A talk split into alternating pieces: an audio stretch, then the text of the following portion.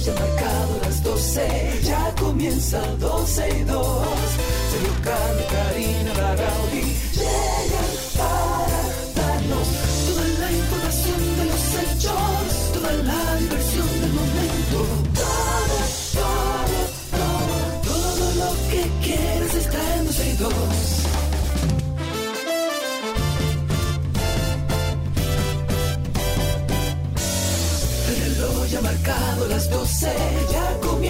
12 y 2. Sergio y Karina Larrauri llegan para darnos toda la información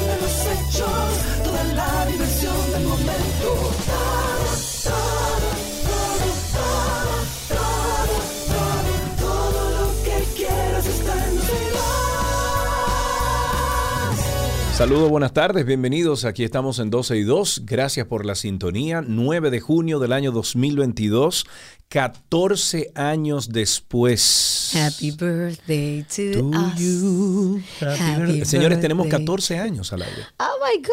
14 años viéndote la cara todos los días al mediodía. Dale gracias a Dios. Un Tú y yo hemos compartido pecho, más que yo he mi- compartido con cualquier familiar mío y, cu- y bueno, y mi esposa. Hasta con tu esposa, porque tú vas un par de horas en la noche a estar con ella y aquí tú estás conmigo. Exactamente. Mira, impresionante. Nosotros eso. tenemos que agradecer el agradecer iniciando el programa estos 14 años ya que tenemos al aire desde el 2008 con ustedes. Iniciamos este proyecto, bueno, con una idea de hacer algo distinto, de crecer como locutores. Habíamos estado ya bastante tiempo como locutores musicales dentro de la 91. Decidimos hacer un proyecto que nos definiera más e iniciamos este proyecto de 12 y 2, un proyecto que nos emociona compartir con ustedes. Tenemos, yo siempre lo he dicho, el mejor público de la radio dominicana es, el de 12 y 2. Así es. Tenemos una comunidad bellísima de gente que incluso hay una cuenta eh, generada en Instagram que se llama Comunidad 12 y 2, que es de nuestros oyentes, Esa, eso, eso no es de nosotros. Y, y, y además un público muy fijo, muy fiel. Hemos tenido la oportunidad de conocer a muchísima gente valiosa que es parte ya de esta familia enorme que tenemos con 12 y 2. Así que gracias a la audiencia, a todos aquellos que desde hace 14 años están con nosotros, a los Claro. que se han integrado después también. Gracias Muchas también gracias. a Don Teo, gracias al señor Bonilla, que fueron los que dijeron, vamos Claro. arriba, vamos a ver qué ustedes hacen. Gracias Antonio Espaillat, que Iba a también decir ha también, gracias a la segunda etapa, importante. cuando se integra Antonio Espaillat a la emisora, bueno, gracias también al jefe eh, y socio que estamos aquí, y gracias a, to- a todo el personal de la 91, eh, a Patricio, que aunque no hemos pegado un par de veces, Patricio y yo, hay cariño y hay Al amor. abuelo, como le digo adoro. yo. Claro que hay cariño a Carlotti Peralta, a María Estela Rosario, a todos los que forman parte, que quizás ustedes no, no conocen, pero es un grupo grande de personas que trabaja para que todos los días podamos tener un proyecto como este al aire. Gracias de verdad. Celebramos con muchísima humildad estos 14 años, abrazando lo que hemos conseguido hasta el día de hoy. Amén, amén. Vamos, señores, que hay muchas cosas que comentar. Vamos a empezar, eh, bueno, pasando a este tema más eh, que lamentable. Ayer el Ministerio Público presentó el documento acusatorio con el que busca la prisión preventiva de Fausto Miguel de, la- de, eh, de Jesús Cruz. Este es el asesino del ministro de Medio Ambiente y Recursos Naturales, Orlando Jorge Mera. Conforme a este expediente de solicitud de medida de coerción del Ministerio Público, el imputado llegó a la institución alrededor de las 10.50 de la mañana y se dirigió al antedespacho de la oficina del director nacional del Ministerio de Medio Ambiente, cuyo nombre es Juan Manuel Cuervo de Sangles. Ya ahí le dio un golpe en la frente de forma violenta al señor Alonso, perdón, Alfonso Mendoza, quien estaba en el lugar. Refiere el expediente que Mendoza les reprochó la razón de la agresión, tomando en cuenta que ellos no tenían confianza. A esto Cruz le contestó que, que hiciera lo que él quisiera, o sea, Miguel Cruz, ¿no? El, el- el- el asesino de Orlando dijo que hiciera lo que él quisiera y preguntó si el ministro Orlando Jorge Mera había llegado, a lo que Mendoza le dijo que no.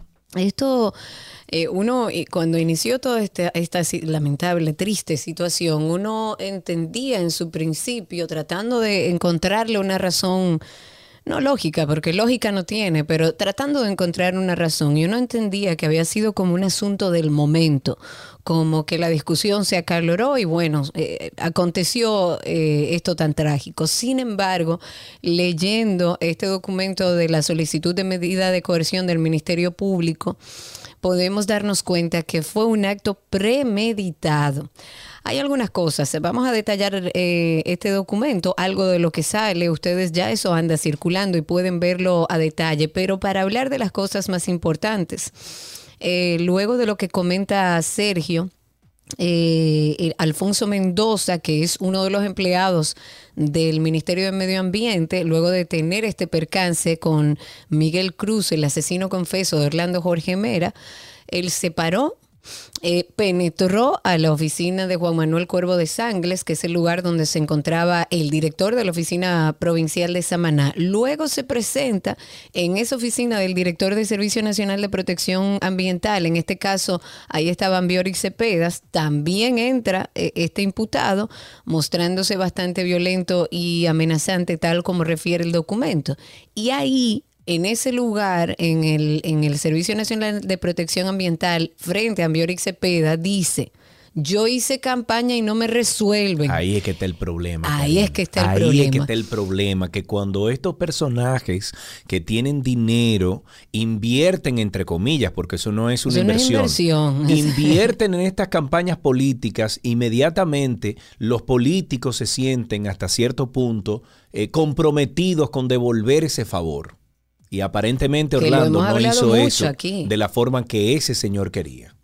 Entonces, eh, eh, esas son las cosas contradictorias de nuestro país, que usted dice, bueno, nosotros los dominicanos nos sacrificamos mucho de nuestro dinero y de nuestro trabajo para que a esos partidos políticos se le dé dinero, para que puedan hacer sus campañas, para que no se infiltren personajes como estos que apoyan en la campaña entendiendo que es un cheque al portador, que ese ministerio ya es de él, de que él puede ser el lobista que quiere y conseguir los permisos que quiera. Y ese es el, uno de los grandes problemas que tiene la política dominicana. Dentro de esa situación, eh, cuando se violenta este asesino confeso de Orlando Jorge Mera, eh, ellos hablan de que, de que el imputado se encontraba muy alterado, o sea, él llegó alterado al ministerio y en ese momento Cuervo de Sangles le informa a la coordinadora del despacho del ministro, o sea, de Orlando Jorge Mera, eh, que se llama Carmen Maribel Peralta, que Cruz de la Mota, o sea, Miguel, iba a subir al despacho del ministro y que llamara a seguridad porque él estaba muy violento. O sea, se le avisa al asistente de Orlando Jorge Mera, mira, para allá va Miguel Cruz y está muy violento y alterado. Y entonces esta joven, la asistente de Orlando Jorge Mera, busca eh, de forma como disimulada al sargento mayor de la Policía Nacional Nicolás Montero, a, que, a quien también el acusado agredió, a- agredió verbalmente e incluso le exigió que se fuera del lugar. El oficial le dijo que no, que él no se iría porque él trabajaba ahí no podía irse porque era parte de la seguridad. Entonces, cuando Cruz de la Mota eh, sube al despacho de Jorge Mera, este ya estaba concluyendo una reunión con varios colaboradores, lo que no lo paró para penetrar al lugar.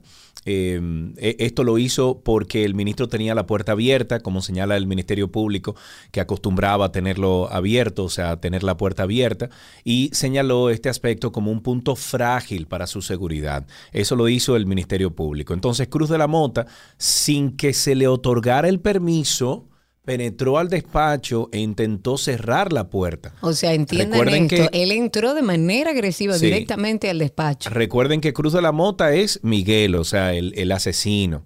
Entonces Cruz de la Mota, sin que se le otorgara el permiso, penetró al despacho e intentó cerrar la puerta, pero el ministro le dice que esperara que terminara la reunión, por lo que el imputado sale del despacho. O sea, Miguel Cruz sale del despacho. Luego de que sale la última persona de la reunión, entonces Jorge Mera se paró en la puerta de su oficina y le dice a Nicolás Montero, el seguridad, y a Erika Altagracia, a su asistente, y a Carmen Maribel Peralta, eh, tranquilo, Miguel es mi amigo, Miguel es mi hermano, es mi hermano. ¿Para qué seguridad? En ese contexto y conforme al expediente, Jorge Mera, Orlando Jorge Mera, le hizo una seña al seguridad para que se retirara y procedió a cerrar la puerta junto a quien momentos después acabaría con su vida. Y yo decía al principio que la situación es distinta a la que algunos de nosotros quizás pensábamos, que se había dado una discusión y que en medio de esa calorada discusión, bueno, salió el arma y sucedió de manera espontánea. Sin embargo, este documento deja muchos eh, vistos y muchas pruebas de que esto fue un plan macabro Sí. para llevar esta Había situación hasta su eh, premeditación. Había Claro que lo había, por lo Sí. menos eh, según este documento. Pero entonces lo que dice este documento, justamente para avalar esto que digo, es que sin que se diera ninguna discusión entre ellos, o sea, sin discutir, y aproximadamente a las 12 del mediodía, Miguel Cruz le disparó a Orlando Jorge Mera. El ministerio afirma y dice que los tiros incluyeron heridas a distancia, heridas de contacto, o sea, quemarropa. Se, se los dio con un arma marca Ojo, Taurus. cuando eso pasa, perdón, cuando eso pasa, Karina, ahí demuestra, eh, bueno, La intención ira. que tenía. No, no, bueno, eh, demuestra ira, demuestra eh, que fue a eso, o sea, demuestra que lo pensó. Hay, hay muchas cosas que conllevan el hecho de esos seis tiros. Eh, eh, con- conlleva un trasfondo que va a ser analizado ahora dentro Claro, un trasfondo técnico, digamos. Sí, o sea, sí, sí, técnicamente, si usted está en una situación donde, bueno, perdió la chaveta y tira unos cuantos tiros, bueno, de lejos es lo normal. Ahora, lo que aparenta ser es que fue de lejos y luego se acercó para cometer para lo que fue a asegurarse hacer. de que Orlando muriera. Exacto, y fueron, según el documento, seis impactos que le, impactos de bala que fueron en la cabeza, en la cara, en el tórax anterior y posterior y la mano izquierda. Causaron eh, hemorragia, contusión, laceración de masa encefálica, pero parte del expediente eh, que eh, estuvimos leyendo dice que Miguel Cruz planificó todo, tanto el asesinato eh, como todo lo que sucedió, que el día que lo ejecutó, incluso, eh, según este documento, él se vistió de forma diferente a como lo hacía cuando iba al ministerio y se puso una chaqueta. ¿Para qué? Para poder eh, ocultar el arma de fuego que llevaba con premeditación. Dice que los que los eh, conocían, dice que él siempre iba vestido solo con una camisa en la parte superior, o sea, en- en el torso y ese día se puso una chaqueta azul oscuro. Las únicas palabras que dijo el ministro Jorge Mera sin discusión en el medio, según los testigos, fue Miguel no y la escuchó su asistente Erika Altagracia Herreras Reyes. Bueno, ya después de consumado el crimen, el siguiente paso del imputado era huir, obviamente. Eh, para ejecuta- ejecutar esta acción se valió del conocimiento que tenía del lugar y escapó por las escaleras. La puerta de la oficina estaba cerrada mientras el seguridad Nicolás Montero trató de abrir la puerta por donde habría entrado al principio, lo que no pudo hacer y procedió a dar la vuelta para penetrar por la otra puerta de acceso. Para salir del edificio, este aprovechó el caos que se armó cuando Nicolás Montero, eh, eh, bueno, descubierto el, el cuerpo de Jorge Mera, alertó a todos los miembros de seguridad para que detuvieran a Miguel Cruz. En relación a esta parte, el expediente señala lo siguiente. El imputado pasó desapercibido dentro de la multitud, logrando escapar del interior del ministerio. Esto asegura porque eh, su vehículo se encontraba todavía en el sótano del edificio y las puertas habían sido cerradas para impedir la salida de vehículos, pero se permitió que salieran personas a pie. Recuerda que cuando estábamos viendo todo esto el lunes, yo te decía, pero ¿por qué que salen? ¿Por qué que salen? No puede salir nadie. Inmediatamente hay un problema, se tiene que confinar seguridad. y cerrar todas las puertas. Claro, claro. Entonces, así fue que salió. Hubo fallos de seguridad, eso es indiscutible. También dentro del Digo, documento. perdón, agrega- Karina, también el hecho de que el mismo ministro te haya dicho, le haya dicho a la seguridad, mira, tranquilo, que Claro, es mi amigo. pero al salir Ahora, hubo espérate, fallas. Ahora, al- no, no, no. Al entrar el imputado, o sea, al entrar el asesino, era que había que revisarlo. Y no lo hicieron. Pero pon Aunque que el es el tipo se amigo, haya puesto violento y todo lo que tú quieras con el seguridad, hay un dispositivo, unos protocolos que hay que cumplir. Y usted tiene que ser revisado al momento de usted entrar en una, en una eh, Yo institución. estoy de acuerdo, claro que sí. Entiendo que ahora se reforzarán. Habrá que ver, eh, y me imagino que en el proceso de investigación está todo el cuerpo de seguridad del ministerio. Dentro de las cosas que también dice el documento es que su hija, la más pequeña, porque creo que los demás viven fuera La del hija de país. Miguel. Del imputado, exacto, del asesino confeso, estaba en el ministerio. y que él le hizo, creo que fueron dos o tres llamadas, aparentemente al verse imposibilitado de irse en su vehículo donde habían más armas de alto calibre, donde habían más balas, donde había dinero en efectivo, una maleta, o sea, una serie de cosas que te daban a entender que la idea de él era montarse en su vehículo nueva vez y salir del ministerio, pero evidentemente se vio imposibilitado. Llamó a sus hija, a su hija varias veces y bueno, eh, logró salir de otra manera. En este mismo tema, pero hablando desde la otra parte del abogado de Miguel Cruz, el asesino confeso. No, no, no, no, A mí me sorprende mucho, porque la verdad es que uno oye cosas que uno dice, bueno, todo el mundo tiene derecho a defensa. Eso es un derecho lo que acaba de decir ese señor, por Dios. Pero no lo digas, oigan, que yo quiero que la gente primero lo escuche. Vamos a escuchar este audio del abogado de, bueno, de uno de los abogados de Miguel Cruz. Escuchemos su pregunta desde el punto de vista de la criminología. Es por eso que la defensa se reunió y determinó que independientemente de todo el presupuesto y el aval que él tiene para no imponerle prisión preventiva, lo mejor es, por prudencia, por prudencia, eh, nosotros no vamos a oponer a la solicitud de medida de coerción incubada por el Ministerio Público ¿Es culpable su defendido, doctor? ¿Es culpable? Jamás en la vida. La historia está llena de procesos en donde usted entra como culpable, como el peor de los asesinos sale por la puerta de un tribunal de juicio declarado inocente. Esas son cuestiones. No, no, no, no, no, no, no, no, no, no, no. Él dice que el asesino confeso. No, por Dios, es que es inocente es que y saldrá por esa puerta que como quiera defender a, su a, No, que tiene derecho Miguel Cruz a tener un abogado. Y él tiene derecho a trabajar. Tamaña cosa o sea, decir que no, que ese señor no es culpable y que va a salir por la puerta grande, conchale, compadre. O sea, no, no. Hermano, Ese que escucharon ahí, porque son dos abogados, hasta ahora por lo menos yo he visto, es Ivo René Sánchez. Ese es parte de la defensa de Miguel Cruz, el confeso asesino de Orlando Jorge Meira, que dijo que este no es culpable de haberle quitado la vida al ministro aparentemente y pese a la versión del órgano acusador de la confesión del asesino, él dice que es muy probable que salga por la puerta como inocente.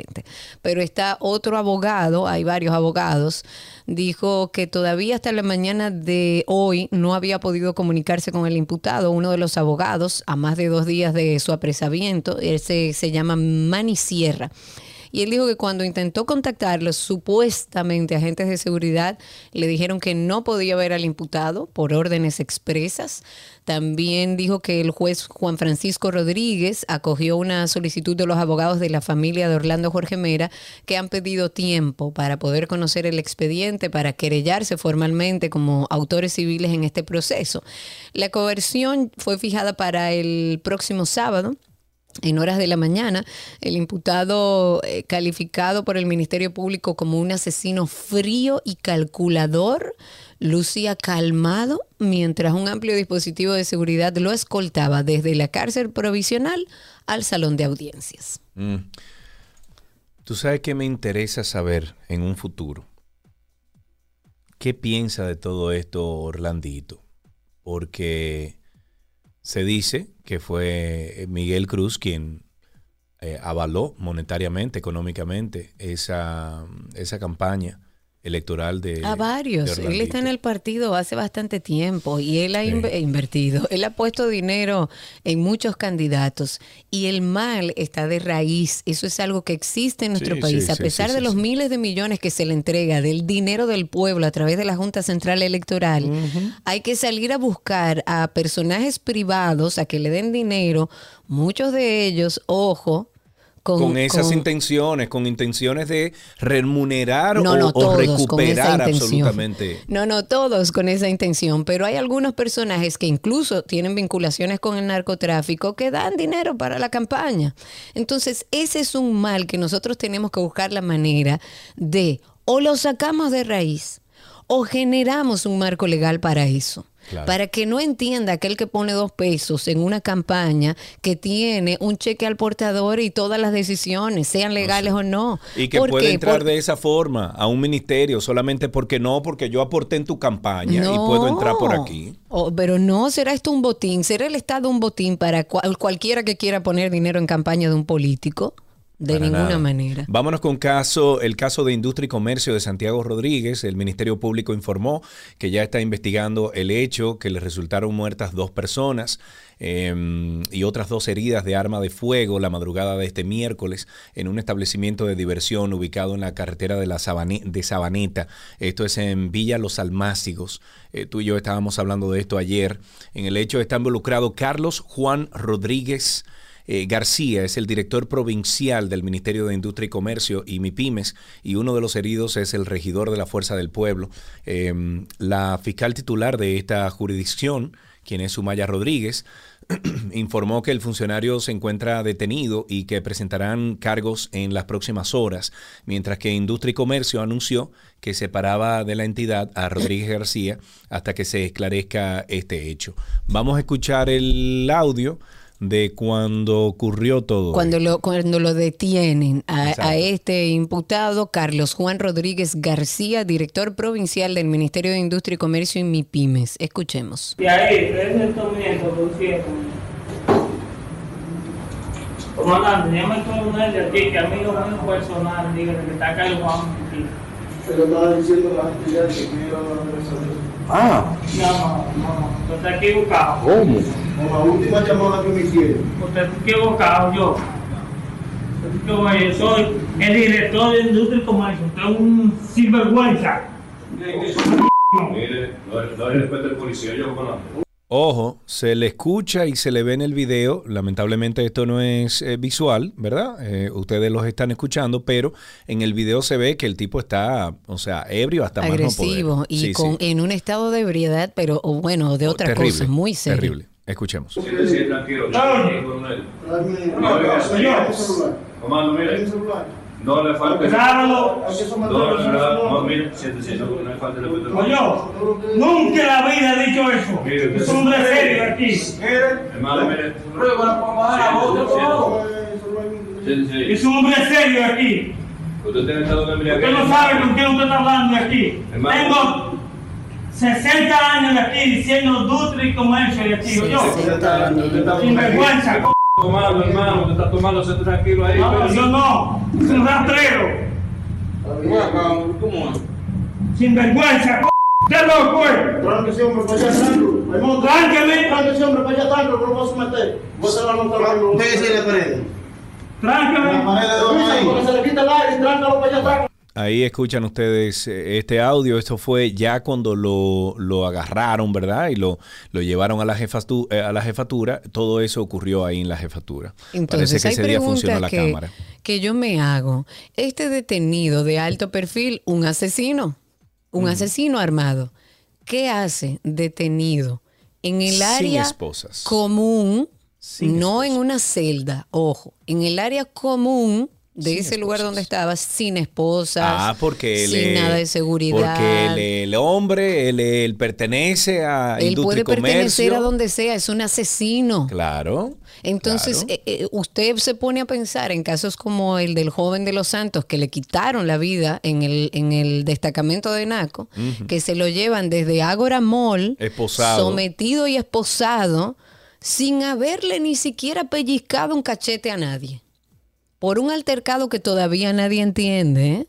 que porque se dice que él se puso y que él se puso, pero eso no ha quedado claro qué fue lo que pasó en esa plaza. Y entonces a ese joven que no le puso un dedo a nadie, se lo llevan esposado y hasta lo matan en el destacamento de Naco. Pero este asesino, compañerito del partido PRM, se lo llevan detenido y lo dejan ahí en su estado de embriaguez. Jefe, que jefe, él haga y diga lo que jefe, quiera. tranquilo, que llamen no, al no. coronel no sé quién, No que llamen a no sé cuánto. Y pero oye entonces- cómo se le, pero oye cómo se, o sea, los oficiales de ahí se están refiriendo a él. Jefe, tranquilo ahí, tranquilo ahí. Jefe, asesino. Eso es un asesino y deben tratarlo como tal. Entonces, ¿cómo, ¿cómo podemos poner en una balanza cuando vemos tantos casos que son tan dispares que tú ves que uno no hace nada y se lo llevan esposado y el otro es un asesino y lo tienen sentado? ¿Por qué? Porque es un compañero del partido, porque tiene relaciones, porque la misma policía le tiene miedo. Ese señor tiene que estar preso y esposado hace rato. Vamos a otros temas. El Ministerio de Salud Pública aclaró que, aunque se han registrado un sinnúmero, un aumento de casos positivos de COVID-19, esto no significaría que ha surgido una nueva ola de la enfermedad. Y estoy citando, dice, no estamos ante una sexta ola, sino ante una reactivación del Omicron, que es la cepa circulante. Hablamos de una nueva ola cuando tenemos una cepa diferente. Continuamos con Omicron y con sus variedades. Eso precisó la neumóloga Natalia García, quien es asesora de la institución. De su lado, el, mini- el viceministro de Salud Colectiva, Eladio Pérez, advirtió que el comportamiento del virus necesita de más observación y estudio antes de titular este incremento en los contagios. Según nos dice nuestra queridísima Yoli, eh, perdón, doctora Yori, eh, siguen aumentando los casos de contagios, sin embargo, de mm, la gente no está muriendo. De Exacto, a nivel de mortalidad sigue siendo Exacto. todavía Es bueno el que se número que... Porque aparentemente es, eh, bueno, aparentemente no, ya lo han confirmado, es parte de la cepa del Omicron, que como sabemos puede pasar tranquilamente si usted no tiene ningún problema previo. Hablar rapidito, porque muchas informaciones han salido sobre esto, pero hablar del presidente de la República y su participación la noche de ayer en el panel de discusión Gobernabilidad Democrática y Estado de Derecho.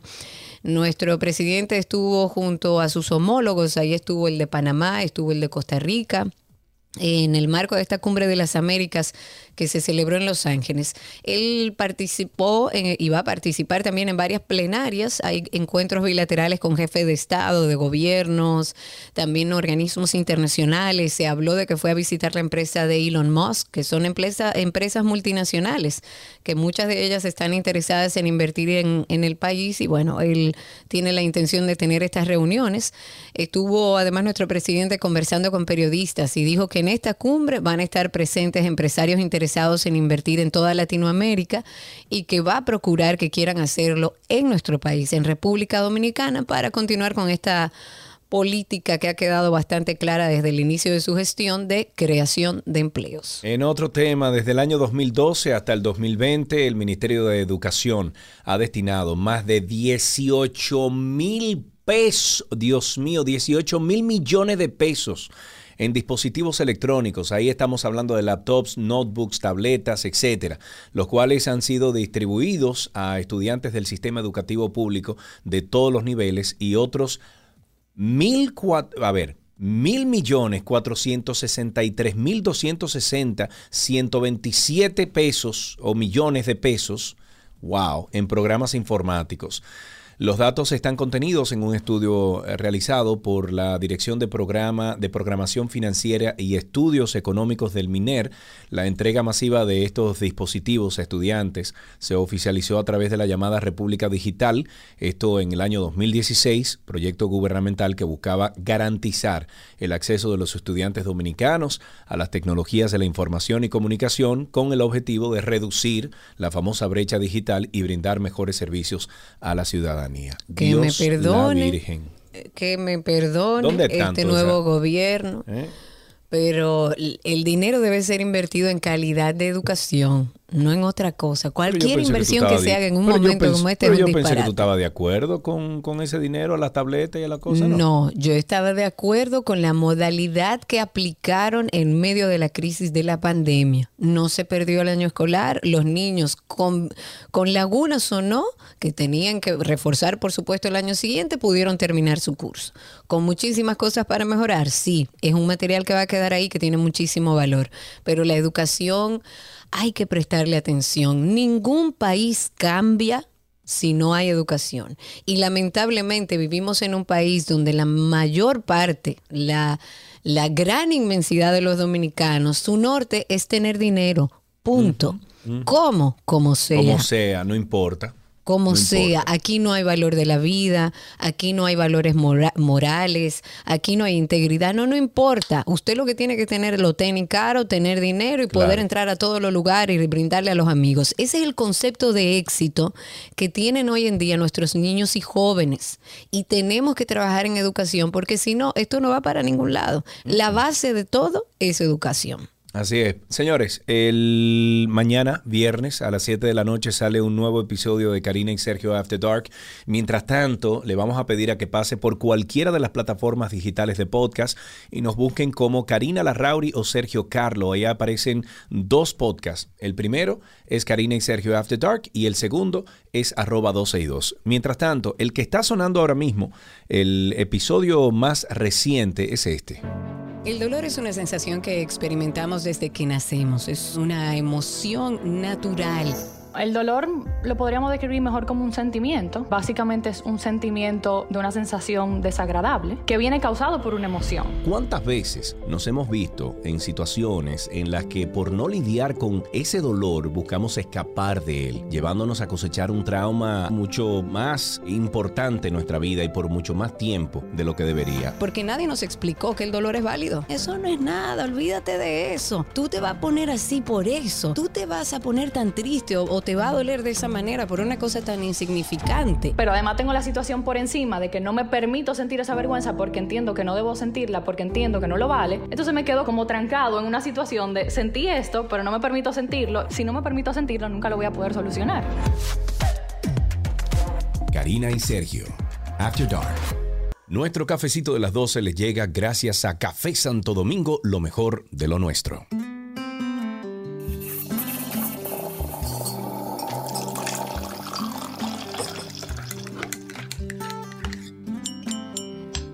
Estamos en nuestro cafecito de las 12, que como ustedes saben, los jueves siempre queremos conversar con alguien, estar en compañía de alguien, algún cafetero o cafetera que ustedes conozcan. Y hoy nos tomamos un café con la periodista colombiana Edna Liliana Valencia. Edna, bienvenida, ¿cómo estás? Muy bien, muchas gracias. Muy feliz de estar nuevamente hablando con toda la gente de República Dominicana, un país al que quiero mucho, entonces gracias por la invitación. Qué bueno, qué bueno tenerte aquí con nosotros. Eh, Edna, nos enteramos que eres cafetera, que te encanta el café. Vamos a empezar por ahí. ¿Quién te introduce al mágico mundo del café? Bueno, realmente lo hace mi padre. Mi padre, José Osvaldo Valencia Hurtado, él trabajó durante más de 35 años en la Federación Nacional de Cafeteros de Colombia, Wow. que como se sabe es pues eh, el productor número uno o número dos por lo menos de café a nivel mundial. Entonces, bueno, sobre todo en calidad se destaca mucho el café colombiano y entonces en mi casa todo decía café de Colombia, café de Colombia. A mi padre regalaban café de excelente calidad, teníamos una, una mata de café en la puerta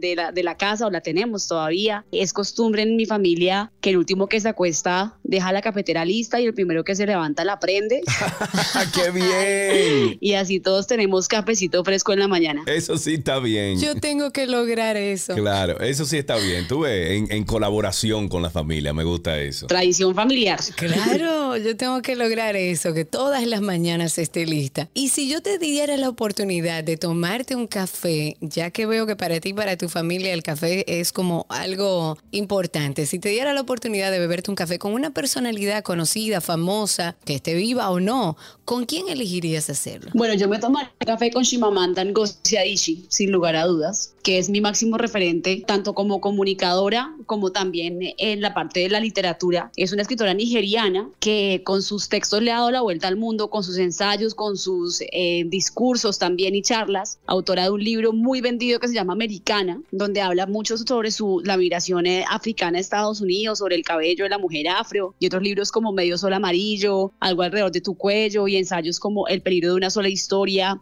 o Todos deberíamos ser feministas. Una mujer que con su modelo de pensamiento está transformando no solamente la imagen de la mujer africana, sino la imagen del activismo afrofeminista a nivel mundial. ¿Y, y tú eres team azúcar o team sin azúcar? ¿Le echas crema al café sin crema? Porque hay una controversia muy grande con eso. Cuidado con lo que dices. No, no, yo estoy clarísima en eso. Tin sin azúcar. Sin nada. Sin azúcar, sin lo absoluto. El café es para sentir el sabor. Ah, claro. Por supuesto que hay cafés más suaves que, se- que permiten más fácil tomarlo sin azúcar. Eh, no, no, no soy muy amiga del expreso, Sí. soy más amiga del americano. Sin azúcar en absoluto, sin panela, me gusta tal cual. Otra cosa es si me voy a tomar un capuchino, es distinto, pero tampoco soy muy fan del café con leche así como tal. Soy más, a mí me gusta el tinto, Claro. el tinto a la colombiana. ¿Y eres de las que aventura, por ejemplo, en conocer nuevos eh, tipos de café o nuevas mezclas o nuevas formas de preparación? Pues realmente, mira, yo eh, en la vida cotidiana lo que me gusta es mi tintico en la mañana, que ahora llamamos tinto. Ajá, ¿qué es eso? En Colombia se le, se le llama tinto al café negro, ¿cierto? Es, digamos a lo que se conoce como un café americano, en Colombia se le llama tinto. Tú te levantas, te tomas tu vasito de agua y antes del desayuno te tomas tu tinto mientras oyes las noticias, mientras sacas al perro.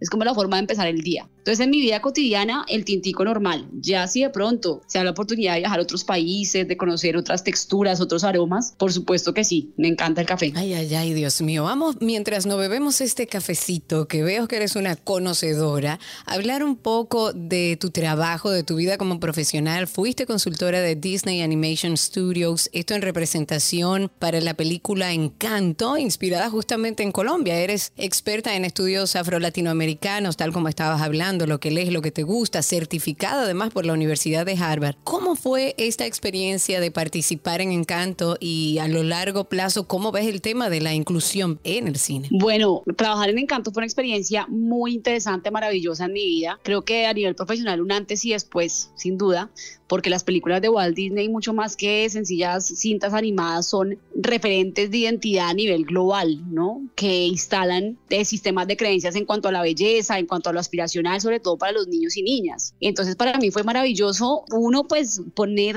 sobre la mesa la relevancia de la consultoría étnica, de la consultoría cultural, que no es solamente imaginarse una película, imaginarse un país y hacerlo así, sino ir realmente a conocer, a hablar con gente que pueda mm, enseñarles a, a, los directores cómo es realmente la cultura de un país y más un país tan diverso como Colombia, pero sobre todo el ver a los niños y niñas afro sentirse identificados por primera vez con personajes como Antonio, como Dolores, como Félix, ver por primera vez esta película donde están las 12 texturas de cabello, de la 1A a la 4C, de la más lisa a la más afro por primera vez, rompiendo el estereotipo de que hay un pelo malo y un pelo bueno, ¿no? Hay un pelo diferente, pero no malo. Crespo, liso, pero no malo. Hay diferentes tipos de cabello, punto. No, todos los pelos son buenos y todos los pelos son diferentes todos los cabellos, ¿no? Ninguna persona tiene el cabello exactamente igual al otro, es como una huella dactilar, es como el iris del ojo, es tu textura de tu cabello y no tiene nada de malo, ¿no? Y digamos que para mí es muy importante que las nuevas generaciones crezcan conscientes de que, de que no hay ningún pelo malo y que las niñas afro tengan esos referentes de identidad. Eso es bueno saberlo. Eh, Edna, ¿qué es lo próximo para ti? ¿Estás trabajando en algún proyecto chévere después de esto de Disney?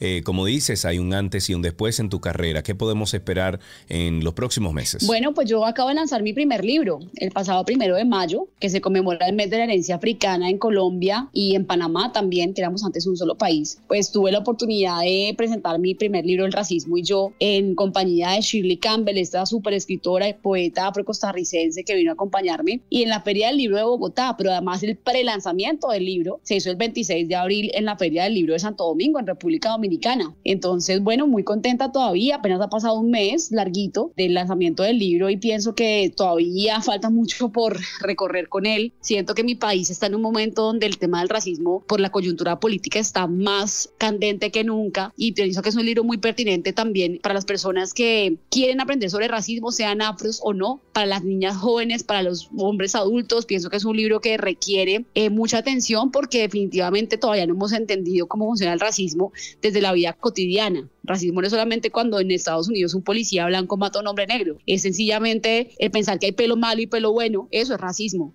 El decir que tú eres negra pero bonita, eso es racismo. Entonces todas esas manifestaciones son las que yo contemplo en mi libro a través de la literatura, la narrativa y de la poesía. Y vamos a poder encontrarlo aquí en República Dominicana próximamente o está en formato digital? Sí, en la tienda digital de buscalibre.com. Si ustedes entran a Google y buscan El racismo y yo, en la Liliana Valencia les aparecen varias formas de compra, pero la que funciona a nivel internacional es buscalibre.com que tiene envíos a todo el planeta, lo pueden pedir sin ningún inconveniente desde República Dominicana, aunque espero regresar pronto para, digamos, una presentación ya oficial del libro y dejar algunos para la venta en el país. Que así sea. Muchísimas gracias por este tiempo, por este cafecito. Qué bueno conversar contigo y ojalá sea la primera de muchas veces. Claro que sí, cuenten conmigo siempre y bueno, que no nos falte el café cada mañana. Que así Amén. sea. Amén.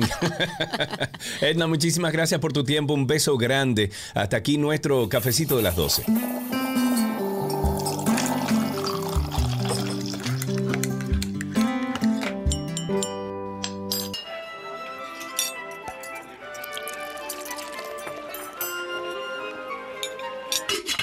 Hola la me oui, je mange, comida de Gabriel Lapas que se bonissim. Me oui. Hola, Gabs. Hola, Gaby. ¡Yay! Hola, ¿cómo están? Feliz jueves. Feliz jueves, Gaby, antesala del fin mira, de semana. Ey. ya. Cumplimos 14 Cuéntame. años hoy. Exacto. ¿Hoy? Felicidades. No. Sí, es oh hoy. my God, felicidades. Yo porque lo tengo en julio. No es junio. Yo tengo el 9 de julio en mi, en mi ah, calendario. Mira, vamos a establecer ya la fecha porque esta confusión me tiene. No, no, es hoy ya que quedó cumplimos 14 9 de junio. ¡Yay! ¡Felicidades! Me Sí, siento señor. sumamente feliz de pertenecer, yo, obviamente no desde el inicio, inicio, pero como meses después sí. Casi desde el inicio. Pocos Tú eres parte de esto importante. Sí, sí, sí, sí, así me siento y así me hacen sentir también. No solo ustedes, sino todas las personas que nos escuchan cuando se acercan a uno y pues le dicen que somos parte de su día a día, de su mediodía y, y- y nos cuentan anécdotas de las cuales hemos sido protagonistas y partícipes. eh, eso llena muchísimo, déjame decir. Ay, sí, mucho, claro que sí. Y como decía yo al principio, nosotros tenemos la mejor audiencia del país. Pero no Eso en cantidad, sino en calidad. Calidad. Para que no vengan los, los lobos. bueno, Gaby, vamos a hablar de nuestra receta. Hemos hecho una semana de recetas con alimentos que estimulan el cerebro y la memoria. Hoy, ¿qué preparamos? Bueno, por mi parte cierro semana con algo dulce. Vamos a trabajar eh, la avena. Vamos a hacer una combinación de avena, pasas, porque vamos a hacer una, una galleta de, de avenas y pasas. Y vamos a utilizar entonces de las hojuelas de avena. Hay unas que son integrales y las que le llaman old fashion, que son buenísimas y tuestan súper rico y, y a mí me encantan esas. Yo sé, les recomendaría que utilizaran esas. Vamos entonces a necesitar una taza y un cuarto de hojuelas de avena, tres cuartos de taza de harina de trigo, una cucharadita de canela en polvo, media cucharadita de polvo de hornear e igualmente media cucharadita de sal. Vamos a necesitar una barra de mantequilla sin sal, a temperatura ambiente sería lo ideal, tres cuartos de taza de azúcar morena, un huevo y una cucharadita de vainilla y entonces una taza de pasas. Yo no sé si tú con tu pasa hater thing puedes comer pasa en esta Mm, mm, mm, receta. mm, mm. Tampoco, Karina. Mm. No, no, no. Karina, La pasa tampoco. sola, la pasa sola. Deme mi pasa sola. Bueno, pues entonces ponle, ponle cranberries. Sí. ¿o ok, no? me gusta, ¿Tampoco? me gusta. No, no, me gusta, eso sí. Pues muy bien. Pues puedes, puedes utilizar cranberries. Lo que hacemos es que vamos a combinar la avena con la harina, la canela, el polvo de hornear y la sal. Eh, aparte lo que vamos a hacer es batir la mantequilla con el azúcar hasta obtener una mezcla cremosa. Esto va a ser más o menos de, no sé, como algunos tres minutos aproximadamente. Luego le vamos a agregar el huevo, la vainilla y vamos a volver a batir por dos minutos más. A esto le vamos a agregar la mezcla que teníamos de avena y vamos a, mezclar con una espátula. No, vamos a batir porque si batimos podemos dañar un poco las hojuelas y lo que queremos es que queden enteras. Entonces vamos a mezclar todo con, la con una espátula, agregamos las pasas o en tu caso los cranberries y Me vamos gusta. a mezclar bien. Vamos a tapar la masa, es importante que esta masa repose. Vamos a dejarla que repose por lo menos, aunque suene mucho, pero déjenlo, créanme que le va a salir mejor por dos horas. La vamos a colocar en, en- dentro de la nevera y esto lo que va a lograr es que vamos a obtener unas galletas bastante esponjosas. Cuando la vayamos a hornear, lo que hacemos es que vamos a precalentar el horno a 350 grados Fahrenheit. Vamos a colocar una cucharada en una bandeja que si bien puede estar preengrasada con algún spray, pueden utilizar eh, parchment paper, que es el papel que se usa para, para hornear. Entonces la vamos a separar, cada, cada cucharada de masa da dos pulgadas entre cada una y esto lo vamos a llevar a hornear de 15 a 17 minutos. Luego lo retiramos del horno, dejamos enfriar a temperatura ambiente. Ahora con nuestra invitada del cafecito, como ella decía, con un cafecito así bien, un tinto, bien rico. Y voilà. Voilà. Ahí está. Tienen un lindo póster que pueden conseguir a través de nuestra página, como siempre, 12y2.com en el link de la receta. Y también si tienen preguntas o quieren compartirlo, comparta su receta con nosotros. Mándanos una foto a través de gabriela.reginato o a través de arroba 12y2 en redes sociales. Gaby, gracias. Un beso y continúo escuchándolos Un abrazo. Santo Domingo. Ya, Un, un abrazo grande. Hasta aquí nuestra receta del día.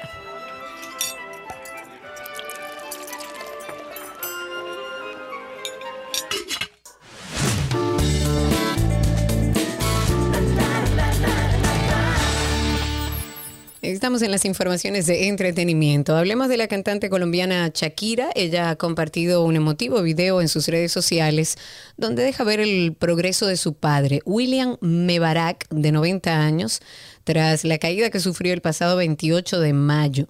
Con mi papá de alta, ya en casa y en el camino ascendente, ayudándole con su estimulación cognitiva después del traumatismo. Gracias a todos por arroparnos con su inmenso cariño. Eso fueron parte de las palabras de la cantante de, de la cantante Shakira. En ese corto se ve a Shakira enseñándole nombres de personas, objetos, animales en un cartel para que este señor los leyera, o sea, su padre. El pasado viernes, su vocero oficial en Colombia salió a desmentir la noticia de que fue publicada en la revista Hola de su supuesto ataque de, de ansiedad a raíz de unas fotografías donde lucía triste.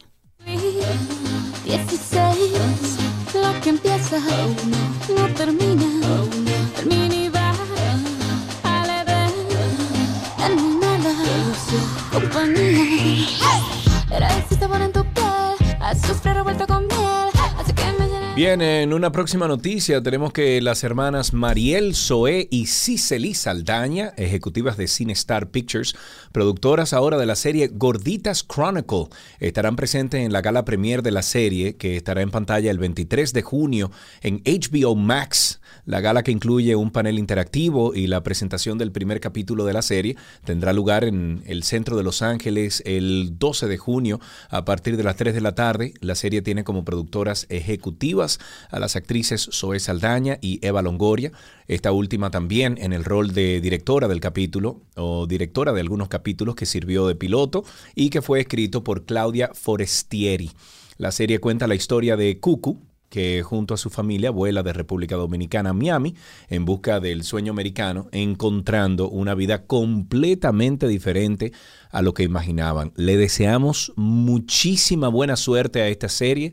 Ojalá que tenga, óyeme, 10 temporadas que se den esa, esa serie. Se llama Claro. Gorditas Chronicle y estará en HBO Max. La estaré viendo. El merenguero Maricruz este, estrenó su primer álbum en vivo que contiene una selección de 13 canciones de lo que fueron sus tres presentaciones el pasado mes de febrero en el Teatro La Fiesta del Hotel Jaragua, donde se dio inicio al Tour Dominicano de Corazón. El trabajo musical está disponible por si quieren buscarlo en todas las plataformas digitales. Ay, Manny, caramba, Manny Man, tiene buen, merengue, buen merengue.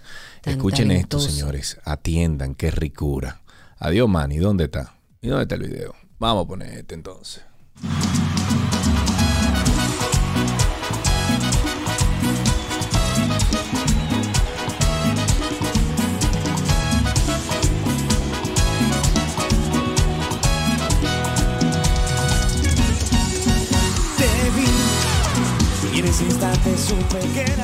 Quiero ver a Manny en todos los escenarios del mundo, compadre. Se lo merece, ha guayado la yuca. Claro que sí. En otra noticia, Joaquín Phoenix volverá a interpretar al malvado Joker en una secuela dirigida por Todd. Phillips, quien confirmó el proyecto al subir a su perfil de Instagram una fotografía del guion. En otra instantánea compartida por el cineasta aparece Phoenix, ganador del Oscar, por dar vida al conocido villano, leyendo ese mismo libreto, cuyo título provisional es Joker Folie à deux.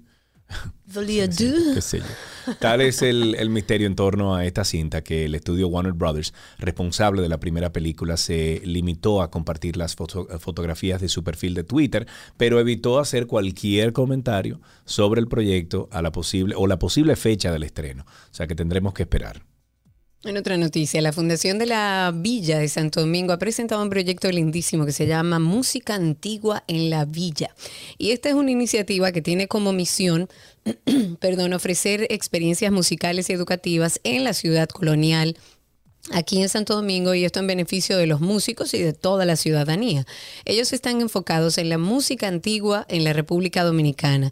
La fundación realizó como una especie de cóctel en las instalaciones del Hotel Villini, donde, bueno, deleitaron ahí a los asistentes con la interpretación de diferentes piezas musicales, haciendo uso de tres instrumentos del estilo de la época del Renacimiento, barroco, una actividad, la verdad, hermosa. Se llama Música Antigua en la Villa. Ayer tú y yo estábamos comentando sobre el actor Johnny Depp, que inauguró su perfil sí. en la popular red de TikTok. Bueno, pues este ha logrado en las primeras 24 horas acumular más de 7.4 millones ¡Oh, de mi seguidores. Dios! Popular el Johnny, popular. Oh, Eso es lo único que puedo decir. Caramba, 7.4 millones. Bueno. Impresionante. Impresionante. Antes de finalizar, queremos hablar con alguien a quien yo le llamo mi random boy. Es el queridísimo, talentosísimo actor y productor de teatro Pepe Sierra y de cine también. Bueno, director, productor, además de la obra que vamos a hablar, que algunos de ustedes quizás ya la han oído, la han visto. Se llama Sin zapatos no hay paraíso. Esto es un drama bellísimo cómico que se estará presentando en Chau Teatro y queremos hablar con él para que nos dé los detalles. Amigo. Pepe, ¿cómo estás? Queridísimos, ¿cómo están ustedes? Yo estoy súper bien, contentísimo de estar aquí con ustedes. Pepe, tú tengo un baño trancado. Parece sí. No, para nada. Yo cerré todas las ventanas del apartamento porque no quiero ni un solo ruido. Pepe, cuéntanos un poquito de, de Sin Zapatos No hay Paraíso. ¿Qué explora esta obra?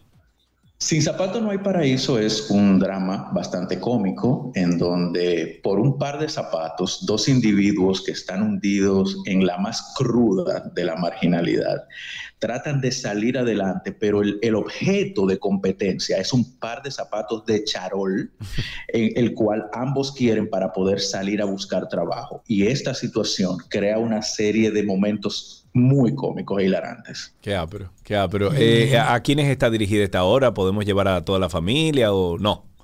No, es una obra eh, dirigida, yo diría que para mayores de 16 años, porque explora, o sea, con nosotros manejando la marginalidad, entramos también en ese lenguaje un poquito fuerte, hay algunas escenas con alguna violencia, pero, pero yo en general recomiendo que la obra la vean de 16 años en adelante. Ok, perfecto. Esta es una obra que ya se presentó con mucho éxito en casa de, de- de teatro. ¿Por qué deciden reponerla, eh, Pepe? Mira, nosotros recientemente hicimos unas funciones en un, en un festival que Ah, sí, organizó, lo organizó exactamente una institución bancaria y nos fue sumamente bien. ¿Qué sucede? Que mucha gente se quedó fuera. Mucha gente tenía la intención de ir, pero se quedó fuera porque las boletas se agotaron y por otras circunstancias, ¿no? Y entonces ahora le damos una nueva oportunidad Genial. al público Genial. de que asista a Chao Teatro mañana, viernes y sábado también. ¿Y quiénes actúan en, en la obra, Pepe, para aquellos que no la han visto? Está Vicente Santos y está Richardson Díaz, que debo mencionar que ganó el premio soberano como mejor actor justamente por esta obra, ganó mejor actor. Un Muy bien. actorazo, un Claro. actorazo. Hay que ir a ver entonces. ¿Dónde conseguimos las boletas, Pepe?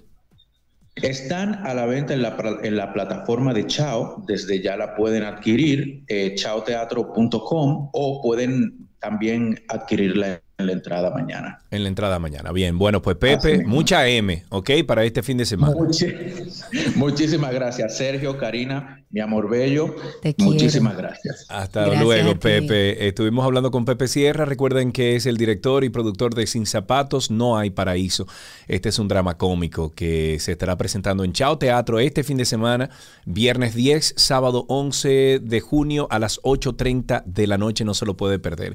Y antes de finalizar entretenimiento, siempre le invitamos a que pertenezca a nuestra queridísima familia de Karina y Sergio After Dark. El dolor es una sensación que experimentamos desde que nacemos. Es una emoción natural.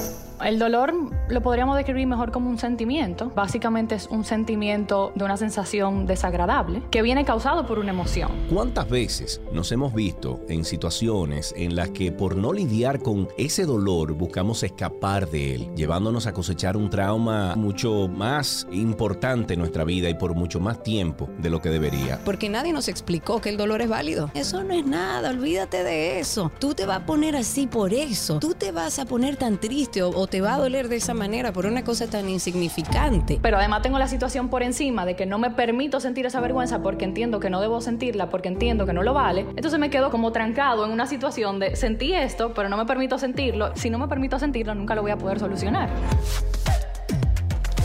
Karina y Sergio. After Dark.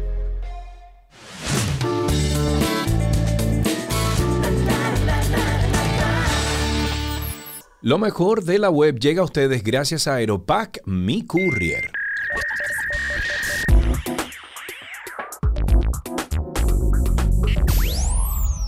Aquí está lo mejor de la web. Vamos a empezar con Google Maps, que te va a mostrar la calidad del aire de tu ciudad. ¿Oyeron bien? A ver, déjame, déjame abrirlo aquí. A ver, exacto. déjame ver. La aplicación de Google Maps está sumando una nueva función muy interesante que te va a ahorrar tener que recurrir como a otras aplicaciones, porque hay varias de estas que ya dan información sobre el clima, que además nos permite conocer también la calidad del aire en determinada ubicación. Pero si ya tienes Google Maps, que todo el mundo lo tiene y lo usa, Bueno, ya no vas a tener que gente, recurrir. Mucha gente, casi todo el mundo. Entonces, si lo tienes, ya no vas a tener que recurrir a otras aplicaciones para conocer ese dato en particular sobre la calidad del aire. Y tal como estuvimos leyendo y como menciona el equipo de Google, la aplicación de Maps sumará esta nueva función para que cualquier usuario pueda consultar la calidad del aire donde esté planificando un paseo o un viaje a otra ciudad. Esta información usted la va a encontrar dentro de- del apartado, del lugar donde dice detalles de mapa. Bajo una nueva capa, Oh, usted le da y le sale calidad de aire. Y con solo pulsar sobre esta opción te va a mostrar un gráfico como con el índice de calidad de del aire en esa zona donde estás. Por ejemplo, la tuya que dijo, Me dice aquí, mi calidad de aire dice que está en 31. Y, Y dice good. eso- dice good. Good, Dice air quality is sa- satisfactory and air pollution poses little or no risk. O sea, la calidad de aire es satisfactoria y la contaminación en el aire dice que no eh, presenta ningún tipo de riesgo. Eh, dice que mm, hay un índice aquí que habla de la calidad de aire desde el 0 hasta el 400 plus. El 0 es el mejor, o sea, 0 es mejor porque no tiene ningún tipo de, de- de De contaminación el contaminación, aire. exacto. 50 es el límite de- del aire bueno. De 50 a 100 ya es moderado, de 100 a 150 es peligroso y de 150 hacia adelante el índice dice que, que es un aire totalmente contaminado y que obviamente te haría daño. Mira, está muy bueno esto. Está muy bueno. Es bueno que les mencione, ya esta opción está activada en la aplicación de Google Maps tanto para iOS como para Android. Sí, Pero por el momento es importante que sepan que solamente ofrece el índice de calidad del aire dentro de Estados Unidos y la India. eso iba a decir porque busqué ahí República Dominicana y no salió. Exacto, entonces la idea es, lo que se entiende es que van a extenderlo a otros eh, territorios en el futuro. Así que habrá que esperar futuras actualizaciones para ver si este dato estará luego en nuestras ciudades o zonas Otra cercanas. cosa, cuando vayan a buscar, si ustedes están en Estados Unidos y van a buscar la calidad de aire, tienen que entrar a donde dice layers, layers, porque si usted lo abre sencillamente, si abre Google Maps, no le va a dar los layers eh, y usted entra a layers y ahí sale entonces eh, tránsito, eh, tráfico, eh, biking, si usted se va en bicicleta, Street View y ahí es que está el air, eh, air quality que te da entonces también un simbolito, un nuevo icon un icono que te demuestra entonces la calidad de aire. Vámonos entonces con Spotify, que ahora quiere incorporar audiolibros dentro de su plataforma en una presentación para inversionistas de la compañía. Daniel E. Kay, quien es el CEO y cofundador de Spotify, señaló que los siguientes pasos que seguirán serán en torno a los audiolibros. Dice, creemos en los audiolibros, en sus muchas formas diferentes, será una gran oportunidad. Eso comentó el director ejecutivo de la plataforma en aquella instancia y añadió, tal como lo hemos hecho en los podcasts, espera que juguemos para ganar. Si bien el catálogo musical y de podcast se gestiona a través de las tradicionales suscripciones al servicio, la oferta de otros contenidos a la carta, como los anunciantes eh, o anunciados audiolibros, se distribuirán a través de una tienda integrada en la aplicación por tarifas independientes por título, al margen de la clase de suscripción que mantenga el usuario y su cuenta de Spotify. La combinación de la posibilidad de probar gratis el servicio musical más sus herramientas internas de interacción social, el algoritmo de recomendaciones y la posterior implementación de un completo catálogo de podcasts han posicionado hoy en día Spotify como uno de los líderes de esta industria. Sin embargo, el mercado en el que se desenvuelve esta plataforma es sumamente dinámico, con una competencia plural y constante que insta a las empresas a atreverse con cambios como este.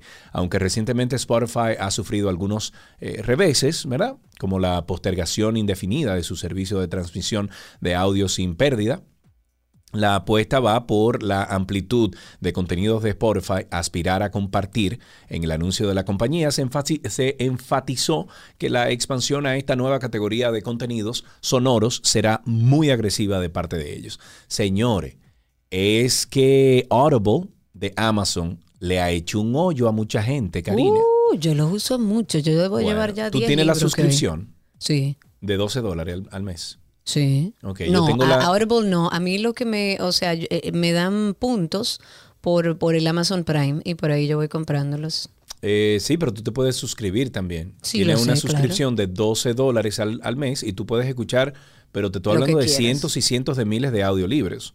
Claro. Eh, yo tengo la suscripción de Kindle porque como lo hemos dicho anteriormente, yo lo que hago es que Kindle me lea el libro, cosa que a ti no te gusta, pero a, a mí me encanta porque me ayuda a leer rápido. Eh, me ayuda como a terminar los contenidos rápidamente y suena más o menos así. Oigan. 4. Solution sketch. Remember how we kept saying, don't worry, nobody's going to look at this. That time is over. The solution sketch is each person's. Entonces ahí está leyendo el libro conmigo y yo lo leo y me leo un libro en tres días. Una Sí, maravilla. una Yo maravilla. así no me gusta, pero bueno, es válido. Eh, recuerden, antes de finalizar y a propósito de que estamos en la web, nuestra página 12y2.com es una página que tiene toda la información que compartimos a diario. Es una revista digital con toda la información que compartimos a diario. Si quiere actualizarse, saber qué está pasando, puede entrar a la página en los distintos links de acuerdo a las informaciones que les interesen y se va actualizando ahí todos los días. 12y2.com. Pero también recuerden nuestro podcast, Karina y Sergio After Dark. El viernes pasado estrenamos un nuevo episodio de una serie que hemos creado que se llama Nadie nos explicó. Hemos hablado de lo que nadie nos explicó del amor propio, del fracaso, del divorcio, de ser padres, del placer, entre muchos otros. Y el último episodio o el más reciente episodio habla sobre lo que nadie nos explicó sobre el dolor. El dolor es una sensación que experimentamos desde que nacemos. Es una emoción natural. El dolor lo podríamos describir mejor como un sentimiento. Básicamente es un sentimiento de una sensación desagradable que viene causado por una emoción. ¿Cuántas veces nos hemos visto en situaciones en las que por no lidiar con ese dolor buscamos escapar de él, llevándonos a cosechar un trauma mucho más importante en nuestra vida y por mucho más tiempo de lo que debería? Porque nadie nos explicó que el dolor es válido. Eso no es nada, olvídate de eso. Tú te vas a poner así por eso. Tú te vas a poner tan triste o, o te va a doler de esa manera por una cosa tan insignificante. Pero además tengo la situación por encima de que no me permito sentir esa vergüenza porque entiendo que no debo sentirla, porque entiendo que no lo vale. Entonces me quedo como trancado en una situación de sentí esto, pero no me permito sentirlo. Si no me permito sentirlo, nunca lo voy a poder solucionar. Karina y Sergio. After Dark. Recuerden ustedes que estamos en todas las plataformas de podcast. Nos buscan como Karina Larrauri o Sergio Carlo. En el mismo Google también aparece como Karina Larrauri Podcast o Sergio Carlo Podcast. Y ahí se puede suscribir. Le pedimos por favor que nos deje un comentario sobre el tema que usted o el episodio que usted escuche ese día. Que se suscriba obviamente a la plataforma y que finalmente nos deje cinco estrellas de rating para que otras personas también puedan encontrar nuestro contenido. Así terminamos lo mejor de la web aquí en 12 y 2.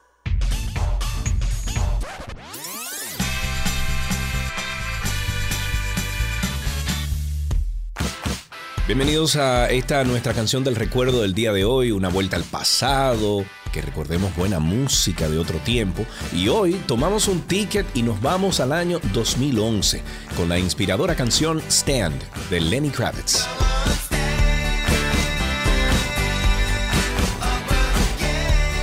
Este es el sencillo principal del noveno álbum del artista estadounidense Lenny Kravitz que me encanta, Black and White America. Fue lanzado el 3 de junio del 2011. Como muchas de las canciones de Lenny Kravitz, Stan tiene un componente como medio psicodélico. El video musical fue dirigido por Paul Hunter y encuentra a Kravitz interpretando a tres personajes, el presentador de programas de juego Bart Billingsworth, el baterista Bubba Washington y el cantante Desmond Ritchie. En el clip, Billingsworth presenta el programa ficticio Run for Your Money, que recuerda al programa de juegos de los años 60 Let's Make a Deal.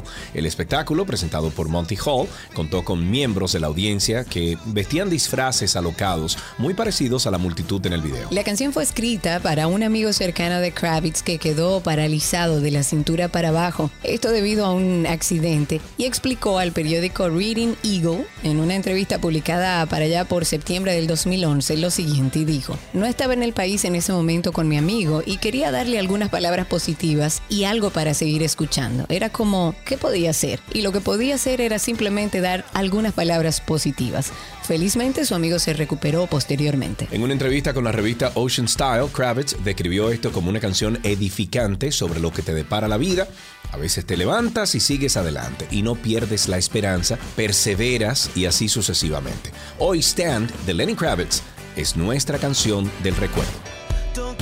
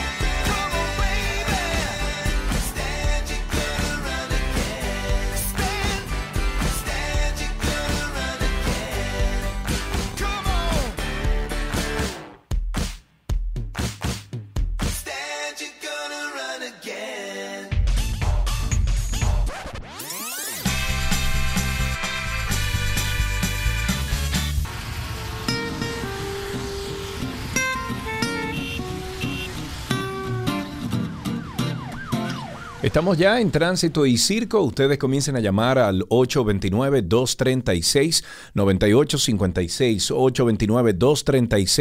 829-236-9856. El teléfono aquí en 12 y 2. Recuerden que hoy estamos de cumpleaños. Son 14 años al aire que tenemos al mediodía con ustedes. Por eso es que ya nos dicen algunos que llaman aquí que crecieron con nosotros. Porque si usted tenía 14 años cuando Si iba usted al tenía colegio. 10, hoy tiene 24. Ya. Exactamente. Pueden llamarnos al 809-562-1091 o a través de Twitter Spaces, que ya ustedes conocen muy bien. Solo nos tienen que buscar en Twitter, en la aplicación original, en la nativa de Twitter como 12 y 2, y ahí van a ver un circulito. Usted lo cliquea y ya nos escucha en vivo y participa con nosotros en vivo. Mientras tanto, hablar un poco de mm, la Procuraduría Especializada de Persecución de la Corrupción Administrativa o el PEPCA que hoy, bueno, yo estaba temprano preguntando, señor, ¿y qué pasó? Hoy no era el día o ayer no era el día donde se tenía que presentar acusación formal con el caso Medusa. Ay, ¿qué pasó? Y según esta información, ha dejado vencer ayer el plazo para presentar la acusación formal en Que contra del ex vencer. procurador general. Exacto, Jean Alain Rodríguez y los demás involucrados en el caso de corrupción, en el caso que conocemos como Medusa. Este plazo venció en el día de ayer a la medianoche, por eso hoy me levanté diciendo, señor, ¿y qué pasó? Me lo perdí. Pero a la PEPCA le quedan 10 días hábiles, según lo que establece la ley, para presentar acusación u otros requerimientos conclusivos, en este caso eh, de Operación Medusa. Esto de acuerdo con la ley, con el Código Procesal Penal. Ese artículo, hay un artículo en específico dentro del Código Procesal Penal que dice que vencido el plazo de la investigación, si el Ministerio Público no acusa no dispone el archivo ni presenta otro requerimiento conclusivo.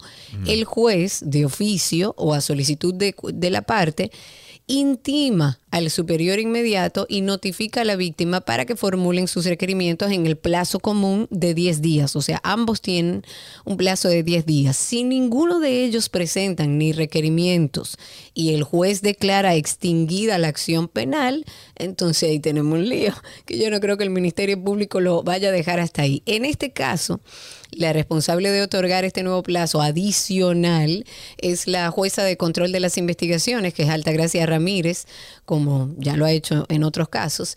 Y el día 19 de marzo pasado, la jueza de este juzgado de la instrucción del distrito acogió una solicitud que le había hecho el ministerio y le dio o le otorgó una prórroga de tres meses para que presentara ya la acusación formal, la cual comenzó a correr el 8 de marzo. Entonces usted dice, ¿y entonces que van para afuera todos? No. ¿Qué dice la ley? Todo, ¿cómo así? No. No, no, ¿Qué dice la ley? Que un poco ya se los expliqué. Que si ninguna de las partes presenta requerimiento alguno en estos 10 días próximos que tiene el ministerio, pues entonces el juez declara extinguida la acción penal. Ok, 809-562-1091, 809-562-1091 y también estamos en Twitter Spaces como arroba 12 y 2 en Twitter Spaces. Ahí tenemos a nuestro amigo Raúl en la línea. Buenas tardes, Raúl. Buenas tardes, Sergio y Karina. Amigo mío, cuéntame. Felicitándolos por los 14 años. que tienen que Bueno, cumplir. usted es parte de esto, amigo. Gracias por eso. Sí, sí, sí, yo que recuerdo que fui, estaba haciendo un trabajo para la universidad, me tocó entrevistar a Don Teo sobre el tema de la eh, tecnología de información, que él era eh, un, pi- un pionero aquí en este campo, Sí, en República Dominicana. Y yo recuerdo que tú estabas allá, Sergio, eh, eh, tú tenías un espacio en la, después de que terminaba el matutino. Sí, las mañanas de la 91 tenía la yo. mañana del 91, entonces recuerdo si ese, cuando ustedes estaban hablando de hacer el Que programa. ojo, yo empecé las mañanas de la 91 en el 2003. Sí, sí. eh, O sea que han pasado bastante ya. 2004, 2005 fue que, que me tocó hacer un trabajo. para- Claro que para sí. la universidad, sí. Y ya regresando un poco a los temas que tenemos calientes. eh, bueno, señores, está como preocupante el tercer poder del Estado, el poder judicial.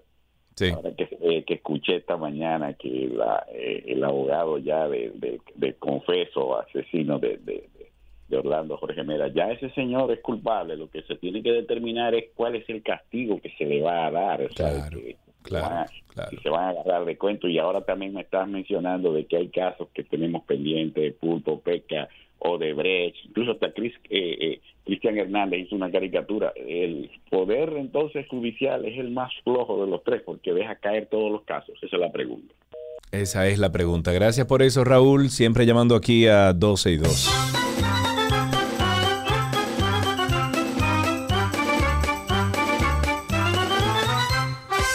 809-562-1091. Cuéntenos cómo está la situación por su casa, cómo está el tema de la seguridad, cómo está el tema de la delincuencia, cómo ve el país, dónde están los tapones, si anda en uno.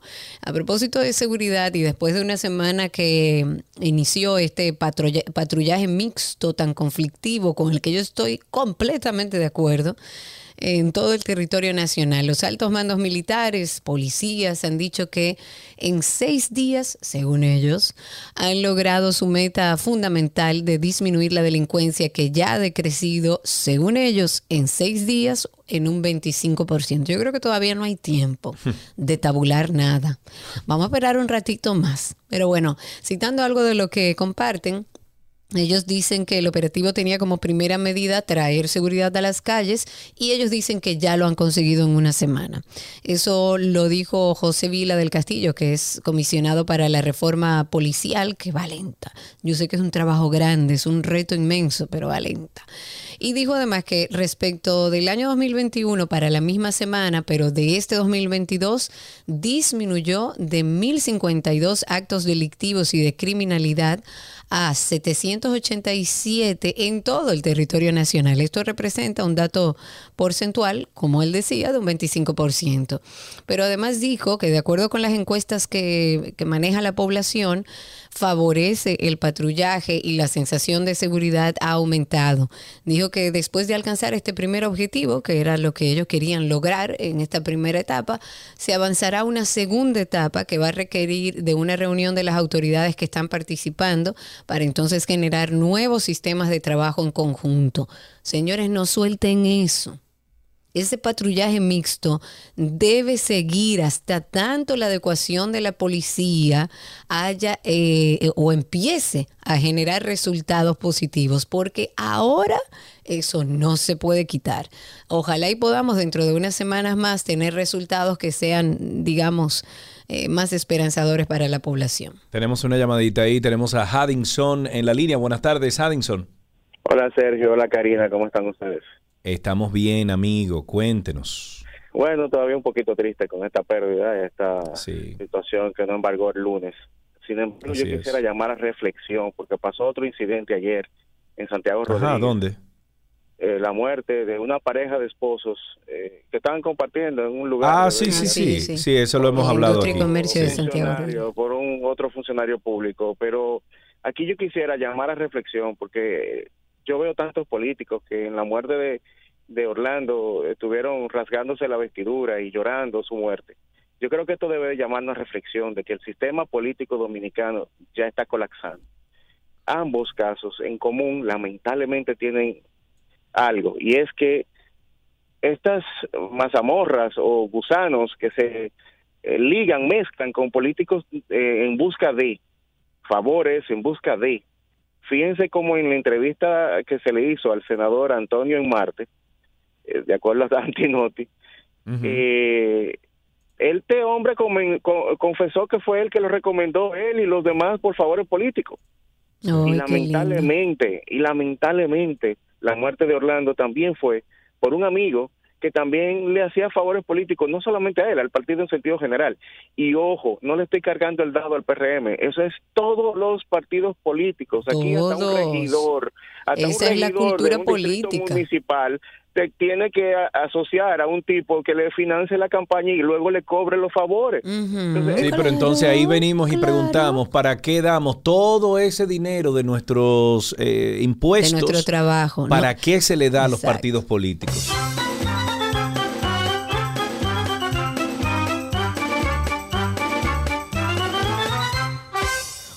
Nueve 562 y a través de Twitter Spaces pueden participar con nosotros. Vaya a Twitter y cuéntenos si realmente, y tal como dice la policía, ya está todo más tranquilo, ya hay más sensación de seguridad. ¿Cómo usted se siente en su barrio, en el lugar donde vive? Las personas que viven cerca de usted que le han contado que le ha pasado, a ver si es verdad que en esta semanita hemos podido lograr eh, eso que dice la policía, pero además si lo sentimos nosotros, más allá de las tabulaciones. 809-562-1091. A través de Twitter Spaces tengo a Gabriel Rodríguez. Adelante, Gabriel, que veo que acabas de entrar. Eh, habilita tu micrófono y te escuchamos al aire. Cuéntanos. Gabriel, a ver, Gabriel, Gabriel, Gabriel, Gabriel. No, parece que Gabriel no tiene buena señal, no puede desmu- desmutear su teléfono. Voy con Juan Batista, que está también ahí con nosotros. Adelante, Juan. Hello, buenas. Hola. ¿Qué tal? ¿Qué tal? Eh, bueno, felicidades por sus 14 años. Gracias. Chévere. De igual manera también, eh, bueno, he escuchado a Sergio Carlos y a usted también hablar acerca de lo que es la, la violencia que está viviendo la, la sociedad. ¿Cómo tú la sientes? ¿Por donde tú vives? ¿Cómo ves el tema de la, de la inseguridad en, en tu sector? En mi sector no estamos tan mal, por, por ponerte una idea. Pero sí hay muchos robos menores, como gente que si tú dejas algo mal, lo que le llaman lo de cuidita. Exacto, dejas los rateritos, el raterismo. el raterismo, correcto.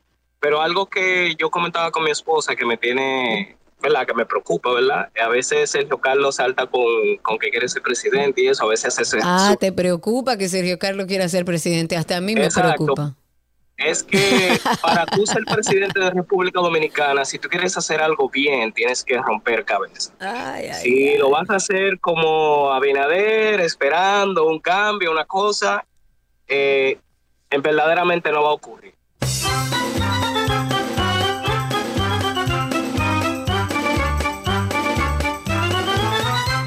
Tenemos a Fernando en la línea. Buenas tardes, Fernando. Adelante, estás al aire. Buenas tardes, buenas tardes, mis hijos, ¿cómo están? Bueno, Estamos vivo y suelto, viendo- amigo. Estaba viendo Cuéntanos. que en estos días yo también cumplí años, hace unos días, 30. es decir Ah, que- pero felicidades, amigo. ¿Cuánto cumples? No, cumplí medio siglo, wow. Entonces, yo no sabía lo- el significado de un cumpleaños, entonces yo lo que le deseo a ustedes en sus 14 años, ¿no? ¿verdad? Mucho que nos sigan dando ese entretenimiento, esas informaciones, que Dios me lo bendiga a todos ustedes. Amén, amén, amigo. Gracias por eso. Ahí estamos también con otra llamada. Dando Caco está en la línea. Buenas tardes, Dando Caco. Hey, feliz cumpleaños, mi gente. Feliz cumpleaños Ay, sí, para gracias. nosotros. Dime a ver, hermano. La misma edad que yo, casi tiene la misma edad que yo. Eh, Ajá, no me digan, cada pata. Un mensaje a los comandantes.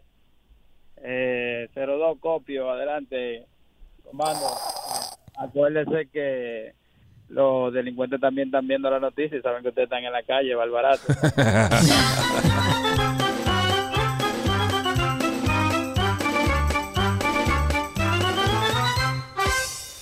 809-562-1091. Tenemos una llamada, pero voy a pasar rapidito a nuestro Instagram, que tengo a nuestra querida Cecilia Anderson ahí. Adelante, Ceci, cuéntanos. Hola, primero que todo y casi que por el único motivo, muchas felicidades en este nuevo. Gracias.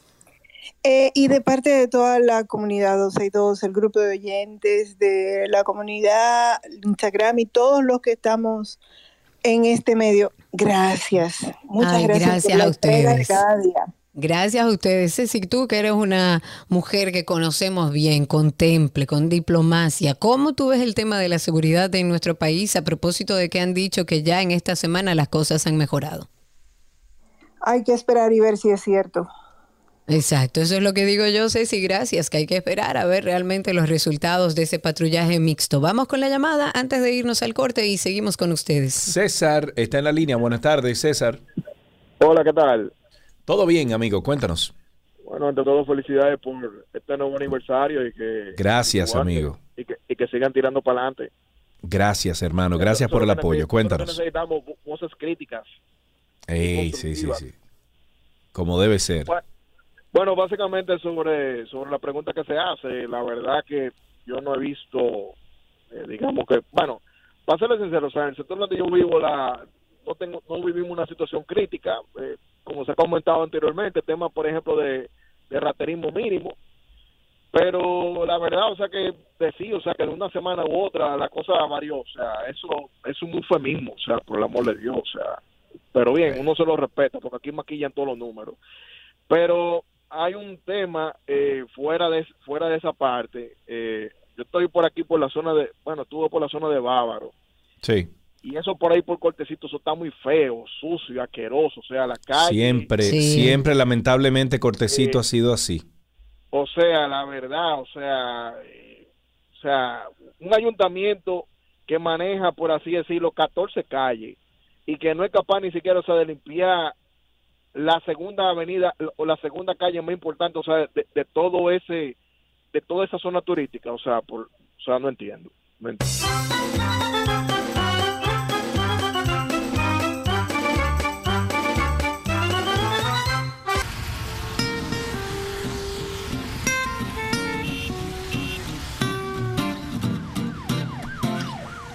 Seguimos en tránsito y circo. Seguimos tomando llamadas al 809-562-1091 y también a través de Twitter Spaces arroba 262. Ahí veo mm, unas cuantas manitos arriba de personas que quieren hablar. Vamos con esta llamada. Primero tenemos a Julio en la línea. Buenas tardes, Julio. Buenas tardes, muchas felicidades a ese gran equipo. A Mamén, caramba. Gracias, Julio. Karina, pues eh, es un programa Gracias. que nos tiene siempre en la actualidad. Fíjense, Gracias. una, una cosa muy importante. Eh, yo siempre he dicho que en la vida no todo el dinero debe ganar. Que hay que tener mucho cuidado y ganarse el dinero con dignidad y trabajo. Eh, en el caso de que están estos abogados, obviamente, la defensa de, del asesino de, del femicidio Orlando, eh, obviamente están haciendo un trabajo, pero por ética deben de, de- de- de- de hacer un trabajo sin tratar de, vamos a decir, de manchar, de ensuciar y de golpear más a la sociedad, tratando de decir que es inocente cuando él mismo ha confesado que es culpable. Entonces, Por Dios. el, el- el- el- yo digo que la responsabilidad de estos tipos de abogados que defienden a un imputado acusado por un delito, lo que debieran de buscar es la forma de aliviar un poco la pena, pero no tratar de, de decirle al pueblo algo tan evidente, ¿verdad? Que no se lo va ni ellos mismos ni su conciencia, porque por ganarse dos pesos. Pero claro. Señor, gánese el dinero con dignidad y respeto. Los abogados, muchos abogados de este país, que conocemos los casos ya que, que, que se han presentado, que han presentado el Ministerio Público, de esos abogados defensores, ya el pueblo lo tiene marcado porque son unos come cheque, pero realmente no hacen el trabajo con dignidad. Eso es lo que quería decir. Muchas gracias. Gracias por su Muy llamada, gracias. valiosa llamada. Tenemos a través de Twitter Spaces a Yankee, nuestro amigo Yankee. Habilite, señor, cuéntanos. Saludos, ¿cómo están? Buenas tardes, felicidades para todos. Gracias, cuéntanos, Y para- Yankee. Para mí también, hermosa Karina. ¿Qué tal, hermano Sergio? Hermano. Sí, hermano, pero la pregunta que yo me hago, la culpa de que ese señor, ese oficial, Huáscar Montilla, estuviera en tres posiciones a la vez, ¿de quién es la culpa? El ministro de las Fuerzas Armadas es el que firma las eh, designaciones y se le llaman adiciones. Ok, que él tiene personal bajo su mando para que esas personas velen por la seguridad en cada institución donde él estaba. Pero ¿cuántos oficiales, promociones mías, porque ese, ese oficial me lleva un año a mí, cuántos oficiales hay sin funciones hoy en día y ese señor tenía tres?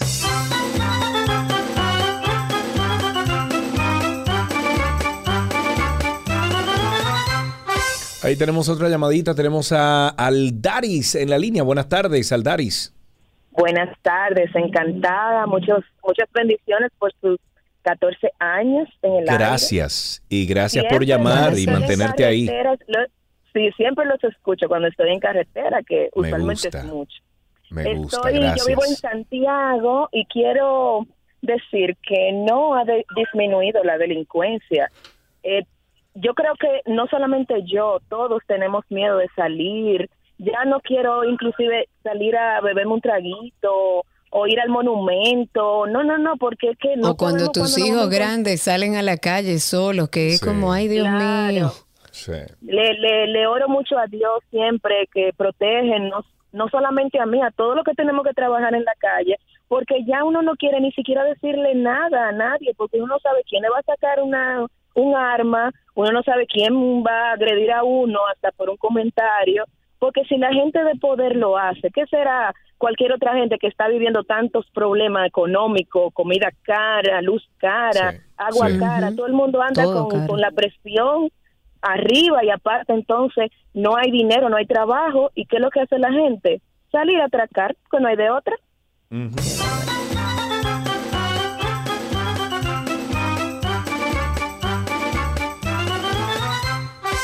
Vamos a darle paso a nuestros oyentes a través de Twitter Spaces. Me voy con Easy, que está ahí. Easy, habilita tu micrófono para que te podamos escuchar. La pregunta es, ¿realmente está más seguro una semana después del patrullaje mixto? Cuéntanos, Easy.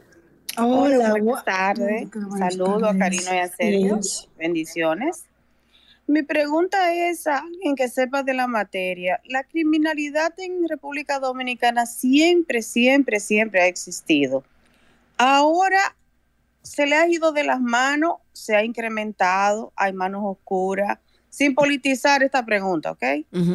Eh, ¿Qué es lo que está sucediendo? Porque yo veo que hoy día le están dando tanto a la criminalidad, criminalidad, criminalidad, cuando toda la vida ha existido eso en República Dominicana y más sabemos que eso está bien dentro de la policía y las mismas Fuerzas Armadas. Bueno, eh, siempre ha existido la delincuencia, esa, esa es la realidad, pero a medida que van pasando los años, la situación se ha complicado y en vista de también la situación mundial que se está viviendo, la presión económica eh, y todo lo que se ha vivido, pues también ayuda a que este fenómeno crezca. No, no, no, no dudaría que tenga que ver mucho con temas políticos, pero también con temas del narcotráfico. Eh, hay de todo un poco en eso. Lo que hay que hacerle frente y trabajar en procesos de prevención. Ahí tenemos otra llamadita. Tenemos a nuestro amigo Michael. ¿Qué es lo que dice, Estrellita? Estrellita. Dime a Estrellita. Bert. Estrellita, felicidades primero. Ay, sí. Muy bien, gracias. gracias. Eh, Dos temitas breves. Yo digo, si no existieran tanto compañerismo y tanto amiguismo, las cosas no pasaran. Y otra cosa, lo invito a los dos a la Feria del Mango que se va a celebrar aquí próximamente en Baní. Ay, qué rico. ¿Cuándo es, Dios Michael? mío, yo Eh, quiero. Del, del, ca- del 11, del jueves, del jueves al domingo. Estrellita, del jueves mándame un par próximo. de mangos. Sí, del jueves próximo al domingo. O sea, el jueves 16 al domingo. Perfecto. Sí. Gracias, Michael. Un abrazo. Bueno, ya saben, si quieren comer mango, eh, ahí en Baní hay una feria del mango. Tenemos a alguien en Twitter Spaces. Tengo en Twitter Spaces a Marcel, Marcel Yeldes. Adelante, Marcel, habilita tu micrófono para que podamos escucharte al aire. Cuéntanos.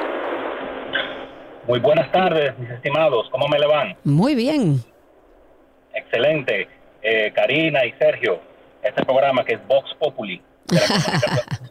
Gracias, cuéntanos. Bueno, primeramente felicitarlo en su cumpleaños. Gracias. Realmente Ya somos muy todos unos adolescentes, 12 y 2 es un adolescente. Sí, ya prácticamente echamos los dientes aquí. Sí, señor.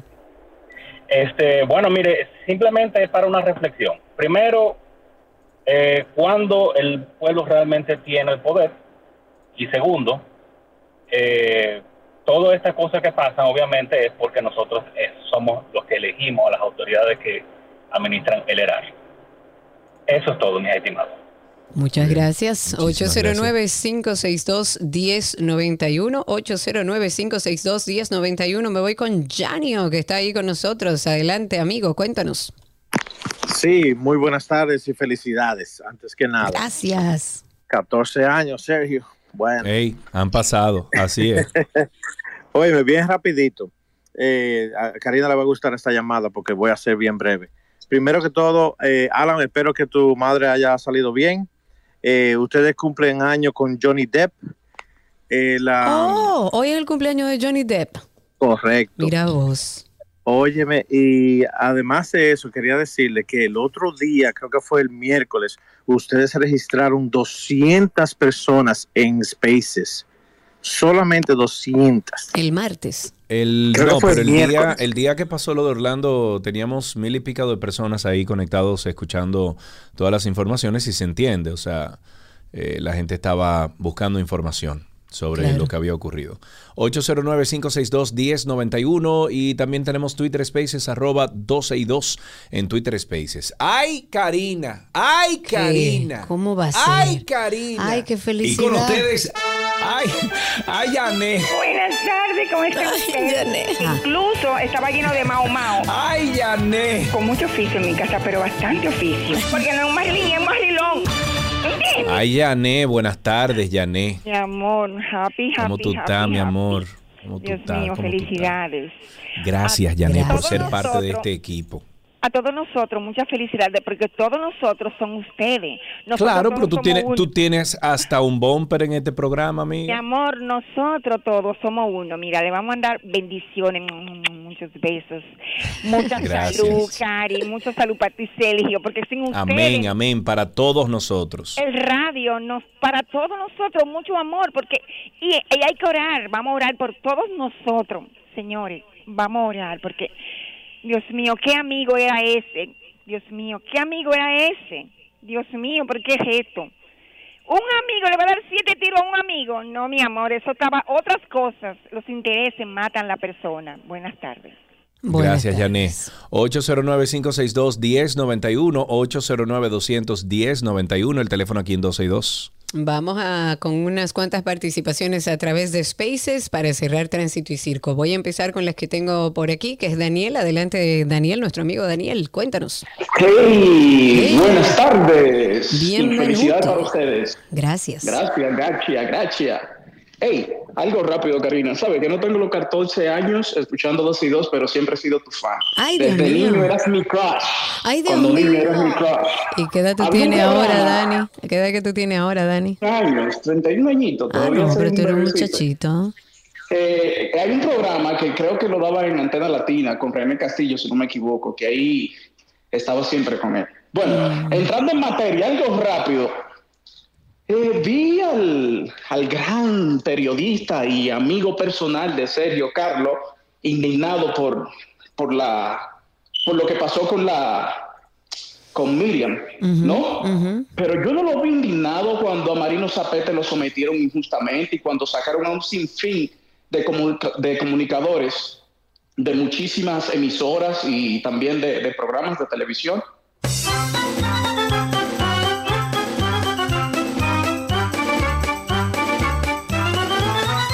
Una última llamada, tenemos a Rafi desde Jarabacoa. Última llamada, buenas tardes, Rafi. Wow, la última. Qué bien. Felicidades, chicos. 14 Gracias, años. amigo. ¿Cómo está Jarabacoa en el día de hoy?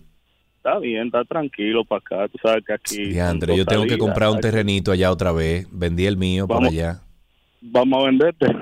Ah, sí, tú vendes, tú, tú estás en, en bienes raíces. Más o menos, más o menos, está heavy, está heavy. Ah, pero dale, vamos. Oye, oye, viejo, eh, yo veo que todo el mundo está como más o menos diciendo lo mismo, pero a raíz de esta delincuencia y como actuó ese señor después que cometió ese hecho, aquí lo que hay que cambiar es el régimen, eh, la ley y tiene que haber un régimen de consecuencias muy fuerte porque él calculó toda esa cosa y yo te apuesto que él sabe que si se porta bien va a salir en 15 y que esto y lo otro y que si él tiene dinero, ¿tú me entiendes?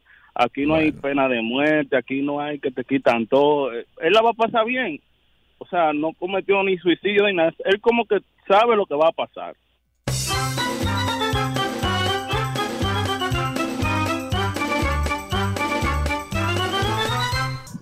Nuestro segmento de medicina llega a ustedes gracias a Farmacias Carol. Con Carol cerca te sentirás más tranquilo.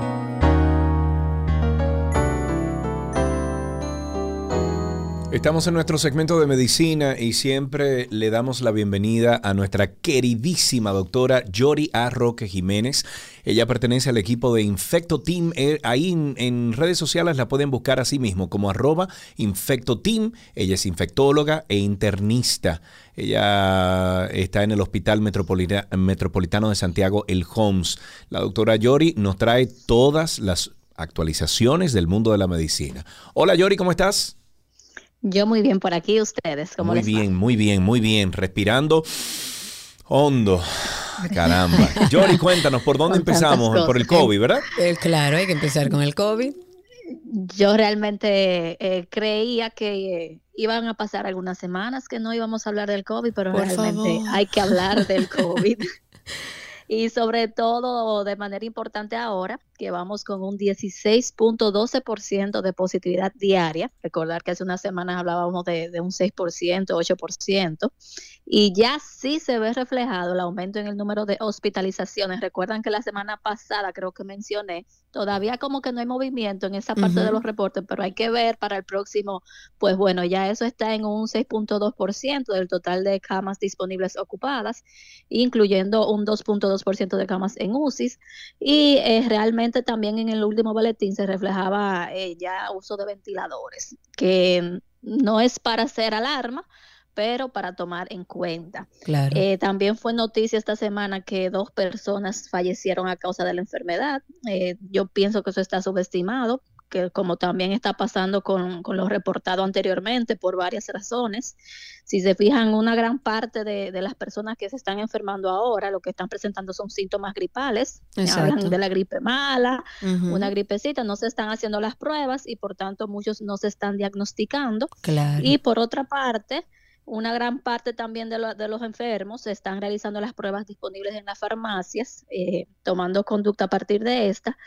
Y eh, ya he tenido por lo menos dos pacientes que, o por lo menos hemos eh, noticias de que han asistido dos pacientes a la emergencia que se la hicieron en la casa, salieron negativas, continuaban con síntomas y al hacérsela entonces en el hospital salió positiva. Recordar que cuando uno la manipula uno mismo, no es lo mismo que, que se la haga a otra gente. Claro, lógico, claro. Entonces, es recordarle a la población que si bien es una gripe, nadie se admite en hospital ni a UCI por una gripe, o sea, a menos que se complique, que es lo que venimos hablando, de realmente reforzar la- las medidas para evitar que las personas que son más susceptibles de complicarse lo hagan, que lamentablemente es lo que está pasando ahora y eh, eso es lo que estamos viendo eh, actualmente. Yori, justamente estábamos leyendo y comentábamos, creo que al aire, fuera de- del aire, que el Ministerio de Salud Pública en su rueda de prensa se refirió a que no estábamos en ninguna ola, que no habláramos de sexta ola, sino que es una reactivación del Omicron. ¿Qué significa esto? Sinceramente, yo no sé, no tengo ni idea. Porque el Omicron es yo COVID. también. No. Eh, pero que si lo vemos de la siguiente perspectiva, yo entiendo, eh, como hemos eh, mencionado anteriormente, y con todo el respeto que se merecen las autoridades, que no debemos alarmar a la población, porque ya lo hemos dicho, se está viendo una gripe, eh, solamente algunas personas se hospitalizan, etcétera. Pero eh, realmente hay que ser claros con lo que está sucediendo. Y eh, aunque yo lamentablemente no veo la rueda de prensa, porque esa hora estoy trabajando, siempre estoy pendiente de las publicaciones posteriores y lo que ponen en los periódicos. Y según lo que estuve viendo, se habló de esta reactivación de Omicron, como dices Karina, eh, y como que esto significa que no estamos en una sexta ola o como que no se relaciona con un nuevo brote. Entonces, algunas de las cosas que debo opinar al respecto, tomando en cuenta, claro, que también a veces las redacciones en los periódicos y en los medios se alejan un poco de la realidad, hay que, hay que tener Sí. claro O eso. no dan toda la información completa. No dan toda la información, pero sobre lo que pude ver, primero es el hecho que desde hace varios meses ya se habla de las subvariantes de Omicron, que actualmente lideran la circulación a nivel global. Por ejemplo, el pasado mes de abril en Estados Unidos se adjudicaron la mayoría de los casos a las subvariantes BA1 y BA2, que se sabe que es más transmisible que la Omicron original. Y desde entonces ya la OMS ha identificado otras más, por ejemplo, BA4, BA5, por lo que luego de la ola que vivimos a finales del 2021, debido a Omicron, me parece más factible decir que los casos de ahora se deban a una de estas subvariantes y no de nuevo a Omicron. Entonces, eso es parte de lo que deberíamos, eh, por lo menos, tener esa información, de, la- de que se hagan los estudios de secuenciación Claro. y saber si realmente se debe o no a, a estas subvariantes. Ok, antes de continuar, eh, si ustedes tienen preguntas para la doctora Yoria Roque, la pueden hacer a través del 809-562-1091, 809-562-1091 y también estamos a través de Twitter Spaces. Otra de las cosas que tenemos que tratar contigo, Yori, es eh, que de acuerdo a, a lo que acabas de decir de las variantes eh, y como ya mencionaste que tenías varias opci- o- opiniones sobre esto, ¿Esto no sería, eh, Yori, entonces eh, un nuevo brote del COVID? Y no como están diciendo que digan, no, no, no, no, esto no es una nueva ola, ni mucho menos. Define eso, por favor. Mira, hacia allá iba. El, el término reactivación, eh, realmente en infectología se conoce el término que se refiere a otra cosa, no a lo que, lo que estamos hablando ahora, pero en reactivación en epidemiología yo no lo conozco, yo, por eso decía yo, sinceramente no sé a qué se refirieron. Si recordamos la definición de brote, en los glosarios epidemiológicos se refiere como brote el episodio en el cual dos o más casos de la misma enfermedad tienen alguna relación entre sí, teniendo en cuenta el momento de inicio de los síntomas, el lugar donde ocurrieron y por las características de las personas enfermas.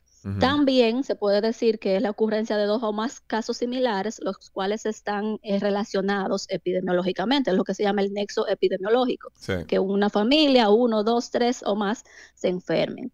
Esto hace diferencia a la definición de casos esporádicos, que es cuando ocurren casos aislados de una enfermedad que aunque puedan coincidir en el tiempo y también en el lugar, no se pueda eh, identificar o confirmar que haya ese nexo epidemiológico. Entonces, según el comportamiento que hemos visto en los últimos meses del COVID, hace unas semanas estábamos viendo poquitos casos, como que aparecía uno así de repente, otro muy lejano. Eso ya eran casos esporádicos, pero tomando en cuenta que yo no soy epidemióloga también, que me corrían mis colegas, entiendo que ahora sí estamos frente a un nuevo brote. Yo que ya debemos ver también.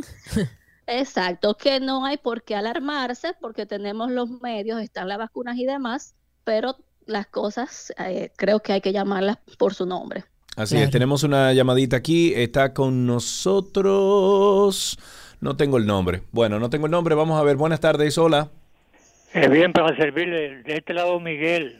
Miguel, adelante con tu pregunta para la doctora Yori Arroque. Eh, primero, primeramente, feliz cumple tuyo, 12 y 2. Ah, pero muchísimas gracias. mi amigo, gracias.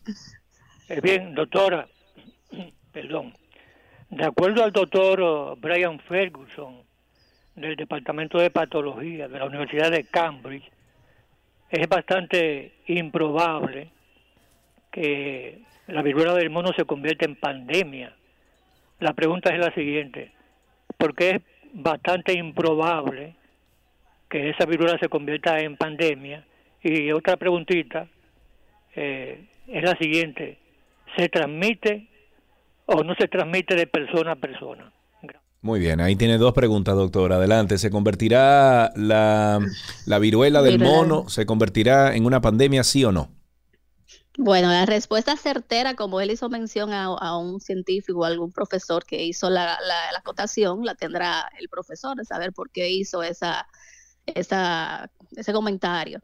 Yo entiendo que, que no, entiendo, porque si hemos visto eh, todos los casos que se han presentado han tenido relación uno con el otro y se han podido controlar. Es verdad que ha subido bastante, pero hay una vacuna eficaz, que también hablamos de eso anteriormente. Estados Unidos está dispuesto a a dar esa vacuna en caso de que se necesite, por lo que yo entiendo que eso es un tema que pudiera controlarse si es necesario llegar a, cosas mayores. Y la otra era que si es transmisible de persona a persona.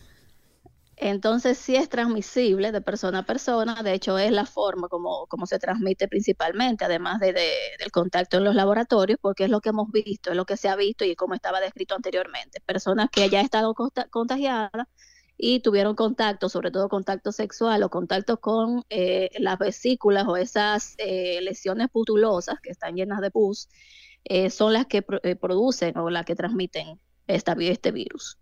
Así es. Muy bien. Gracias por eso, doctora. Déjame ver, tenemos una última cosita por aquí y es... No, no, no. vamos a levantar esta llamada. Vamos a ah, levantar esta llamada. y con eso finalizamos el segmento. Estela, buenas tardes.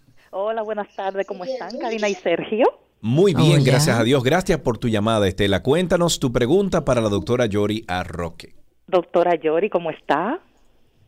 Hola, hola, ¿cómo estás? Gracias. Gracias. Estoy llamando porque realmente lo que pasó hoy con un supervisor que se fue de viaje, no sé si esto eh, estuviera bueno para la sección de tránsito y circo o pregunta para usted. Como se está dando el caso de que están subiendo muchos los casos, Resulta que mi supervisor tenía un viaje planeado para hoy a las 12.30 de la tarde y se debió de haber hecho la prueba a más tardar ayer, pero en los centros donde él fue, fue a tres y hoy fue a dos.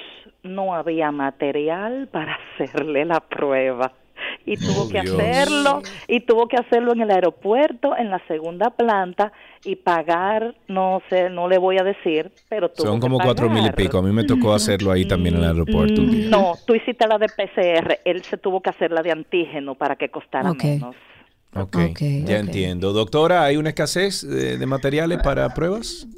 Yo tenía entendido que no, que no había una escasez, pero realmente esto deja como mal parados porque daría la idea de que están obligando o están llevando a las personas a hacerse las pruebas en un lugar específico a un precio o a un costo específico. Entiendo eh, totalmente de acuerdo, hay unas horas previstas en las que debe hacerse la prueba, por lo que eso debería estar disponible. No sabía que había escasez, así como está mencionando, pero eso es bueno para tomarlo en cuenta, sobre todo porque aún se está exigiendo. Claro. Entonces debería Claro, estar disponible. Así mismo es, doctora. Muchísimas gracias por todas las informaciones brindadas. Como siempre, mm, eh, usted siempre será bienvenida aquí a 12 y 2. Gracias, doctora. Gracias, gracias, cuídense mucho. Estuvimos hablando con la doctora Yoria Roque. Ella pertenece a arroba infectoteam. Búsquenla por ahí en redes sociales como arroba infectoteam. Ella es infectóloga e internista del Hospital Metropolitano de Santiago, el HOMS. Ya regresamos.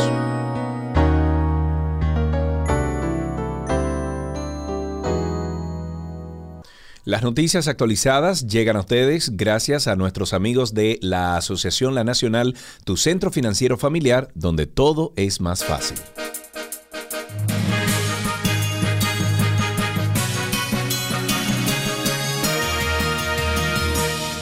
Aquí están las noticias. Ante la situación que vive desde hace dos meses con la justicia dominicana, Aderly Ramírez Oviedo, conocido en la música como Rochi RD, yo tengo que respirar. Los artistas Gillo Sarante y Sergio Vargas se han unido para hacerles de garante ante la justicia por el caso del popular rapero. Esto según informa un comunicado que ha sido enviado, enviado a diferentes medios por el representante del cantante urbano.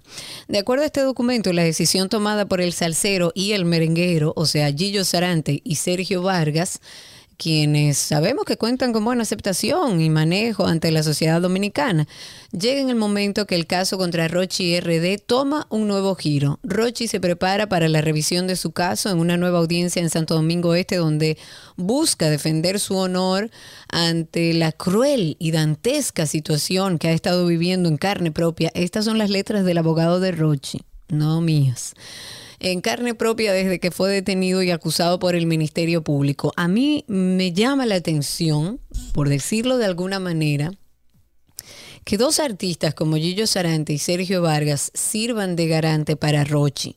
Rochi está acusado de abuso de menores. E incluso hay una situación de, de- de que le buscaban las niñas, de que hay una De situación tráfico, ahí. Hay una situación ahí muy delicada que involucra a menores de edad. No entiendo cómo hay dos artistas que sabiendo que es una situación penada por la ley de abuso a menores de edad, sirvan de garante. O sea, me, disculpan si agrego alguna sensibilidad, pero yo honestamente no lo entiendo. En otra noticia, el director general de la Organización Mundial de la Salud ha informado este miércoles en rueda de prensa de que ya han confirmado más de mil casos de viruela del mono en 29 países no endémicos y ha avisado de que en algunas zonas ya hay transmisión comunitaria. No se ha informado de ninguna muerte en, en los países, pero sí de muchos casos, de los no solo se producen entre hombres que mantienen sexo con hombres, sino que ya hay casos de transmisión comunitaria y de mujeres infectadas. Ha señalado Tedros, eh, este director, quien ha mostrado su preocupación porque el virus se propague en grupos vulnerables, como por ejemplo niñas, eh, niños y embarazadas. Por ello, el director general del organismo de Naciones Unidas ha pedido a los países que realicen ya todos los esfuerzos necesarios para identificar todos los casos y contactos de los mismos con el fin de controlar el brote e impedir una mayor difusión de este virus. El gobierno de Joe Biden busca construir una asociación duradera para enfrentar el cambio climático en América Latina y el Caribe. Eh, los líderes están reunidos en esta cumbre en Los Ángeles. Eh, la responsable de esta detalló que la vicepresidenta de Estados Unidos va a lanzar este jueves, o sea, hoy, la asociación entre Estados Unidos y el Caribe para abordar la crisis climática. Bueno, ojalá que eso funcione Ojalá. de alguna forma, ¿verdad? Tenemos al menos eh, 453 extranjeros indocumentados que fueron apresados en las últimas horas en operativos llevados a cabo en la dirección por la Dirección General de Migración en sectores del Distrito Nacional, Santo Domingo Este y San Pedro de Macorís, según reveló el director del organismo. eh, García indicó que los nacionales haitianos y de otras nacionalidades se encontraban residiendo en el país con estatus migratorio irregular. Reiteró el compromiso con el pueblo dominicano del, perdón, del gobierno hacer cumplir la legislación migratoria nacional, siempre procurando el debido respeto a los derechos humanos y la dignidad individual de los detenidos. Los extranjeros fueron trasladados al centro de acogida de vacacio- eh, del vacacional a Jaina para ser entonces procesados y conducidos a su país de procedencia. Muy bien. Al menos 453 extranjeros indocumentados han sido apresados en las últimas horas en operativos que lleva a cabo la Dirección General de... De, de- de- ¿Qué pasó? Alan, de migración. Esto lo hace en sectores como el Distrito Nacional, Santo Domingo Este y San Pedro de Macorís. García dice que los nacionales haitianos y de otras nacionalidades se encuentran residiendo en el país con estatus migratorio irregular y reiteró el compromiso con el pueblo dominicano del gobierno de hacer cumplir la legislación migratoria nacional. Siempre, por supuesto, procurando el debido respeto a los derechos humanos, a la dignidad individual de estos detenidos. Los extranjeros fueron trasladados al centro de acogida del... Ah, esa fue la que tú leíste. ¿Y por qué? Para finalizar, vamos a invitarles a ustedes a que escuchen el más reciente episodio de Karina y Sergio After Dark. El dolor es una sensación que experimentamos desde que nacemos. Es una emoción natural. El dolor lo podríamos describir mejor como un sentimiento. Básicamente es un sentimiento de una sensación desagradable que viene causado por una emoción. ¿Cuántas veces nos hemos visto en situaciones en las que por no lidiar con ese dolor buscamos escapar de él, llevándonos a cosechar un trauma mucho más importante en nuestra vida y por mucho más tiempo de lo que debería? Porque nadie nos explicó que el dolor es válido. Eso no es nada, olvídate de eso. Tú te vas a poner así por eso. Tú te vas a poner tan triste o, o te va a doler de esa manera por una cosa tan insignificante. Pero además tengo la situación por encima de que no me permito sentir esa vergüenza porque entiendo que no debo sentirla, porque entiendo que no lo vale. Entonces me quedo como trancado en una situación de sentí esto, pero no me permito sentirlo. Si no me permito sentirlo, nunca lo voy a poder solucionar. Karina y Sergio, After Dark.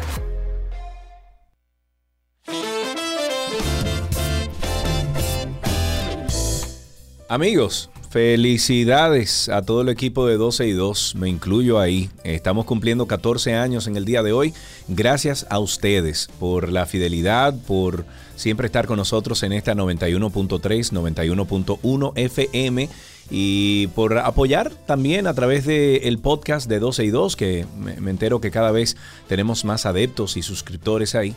Pues muchísimas gracias por eso. Ojalá que nos toquen 15 años más, ¿verdad que sí? Sí, señor, que estemos enteros y lúcidos todavía para poder Imagina, dos hacer. a la- de 80 años aquí hablando. sabe, Pero tú sabes, Karina, que yo. Gracias por todas sus felicitaciones. Esto se lo debemos en gran medida a nuestra audiencia. Nos encontramos mañana en este mismo dial. Chao, chao. Bye bye.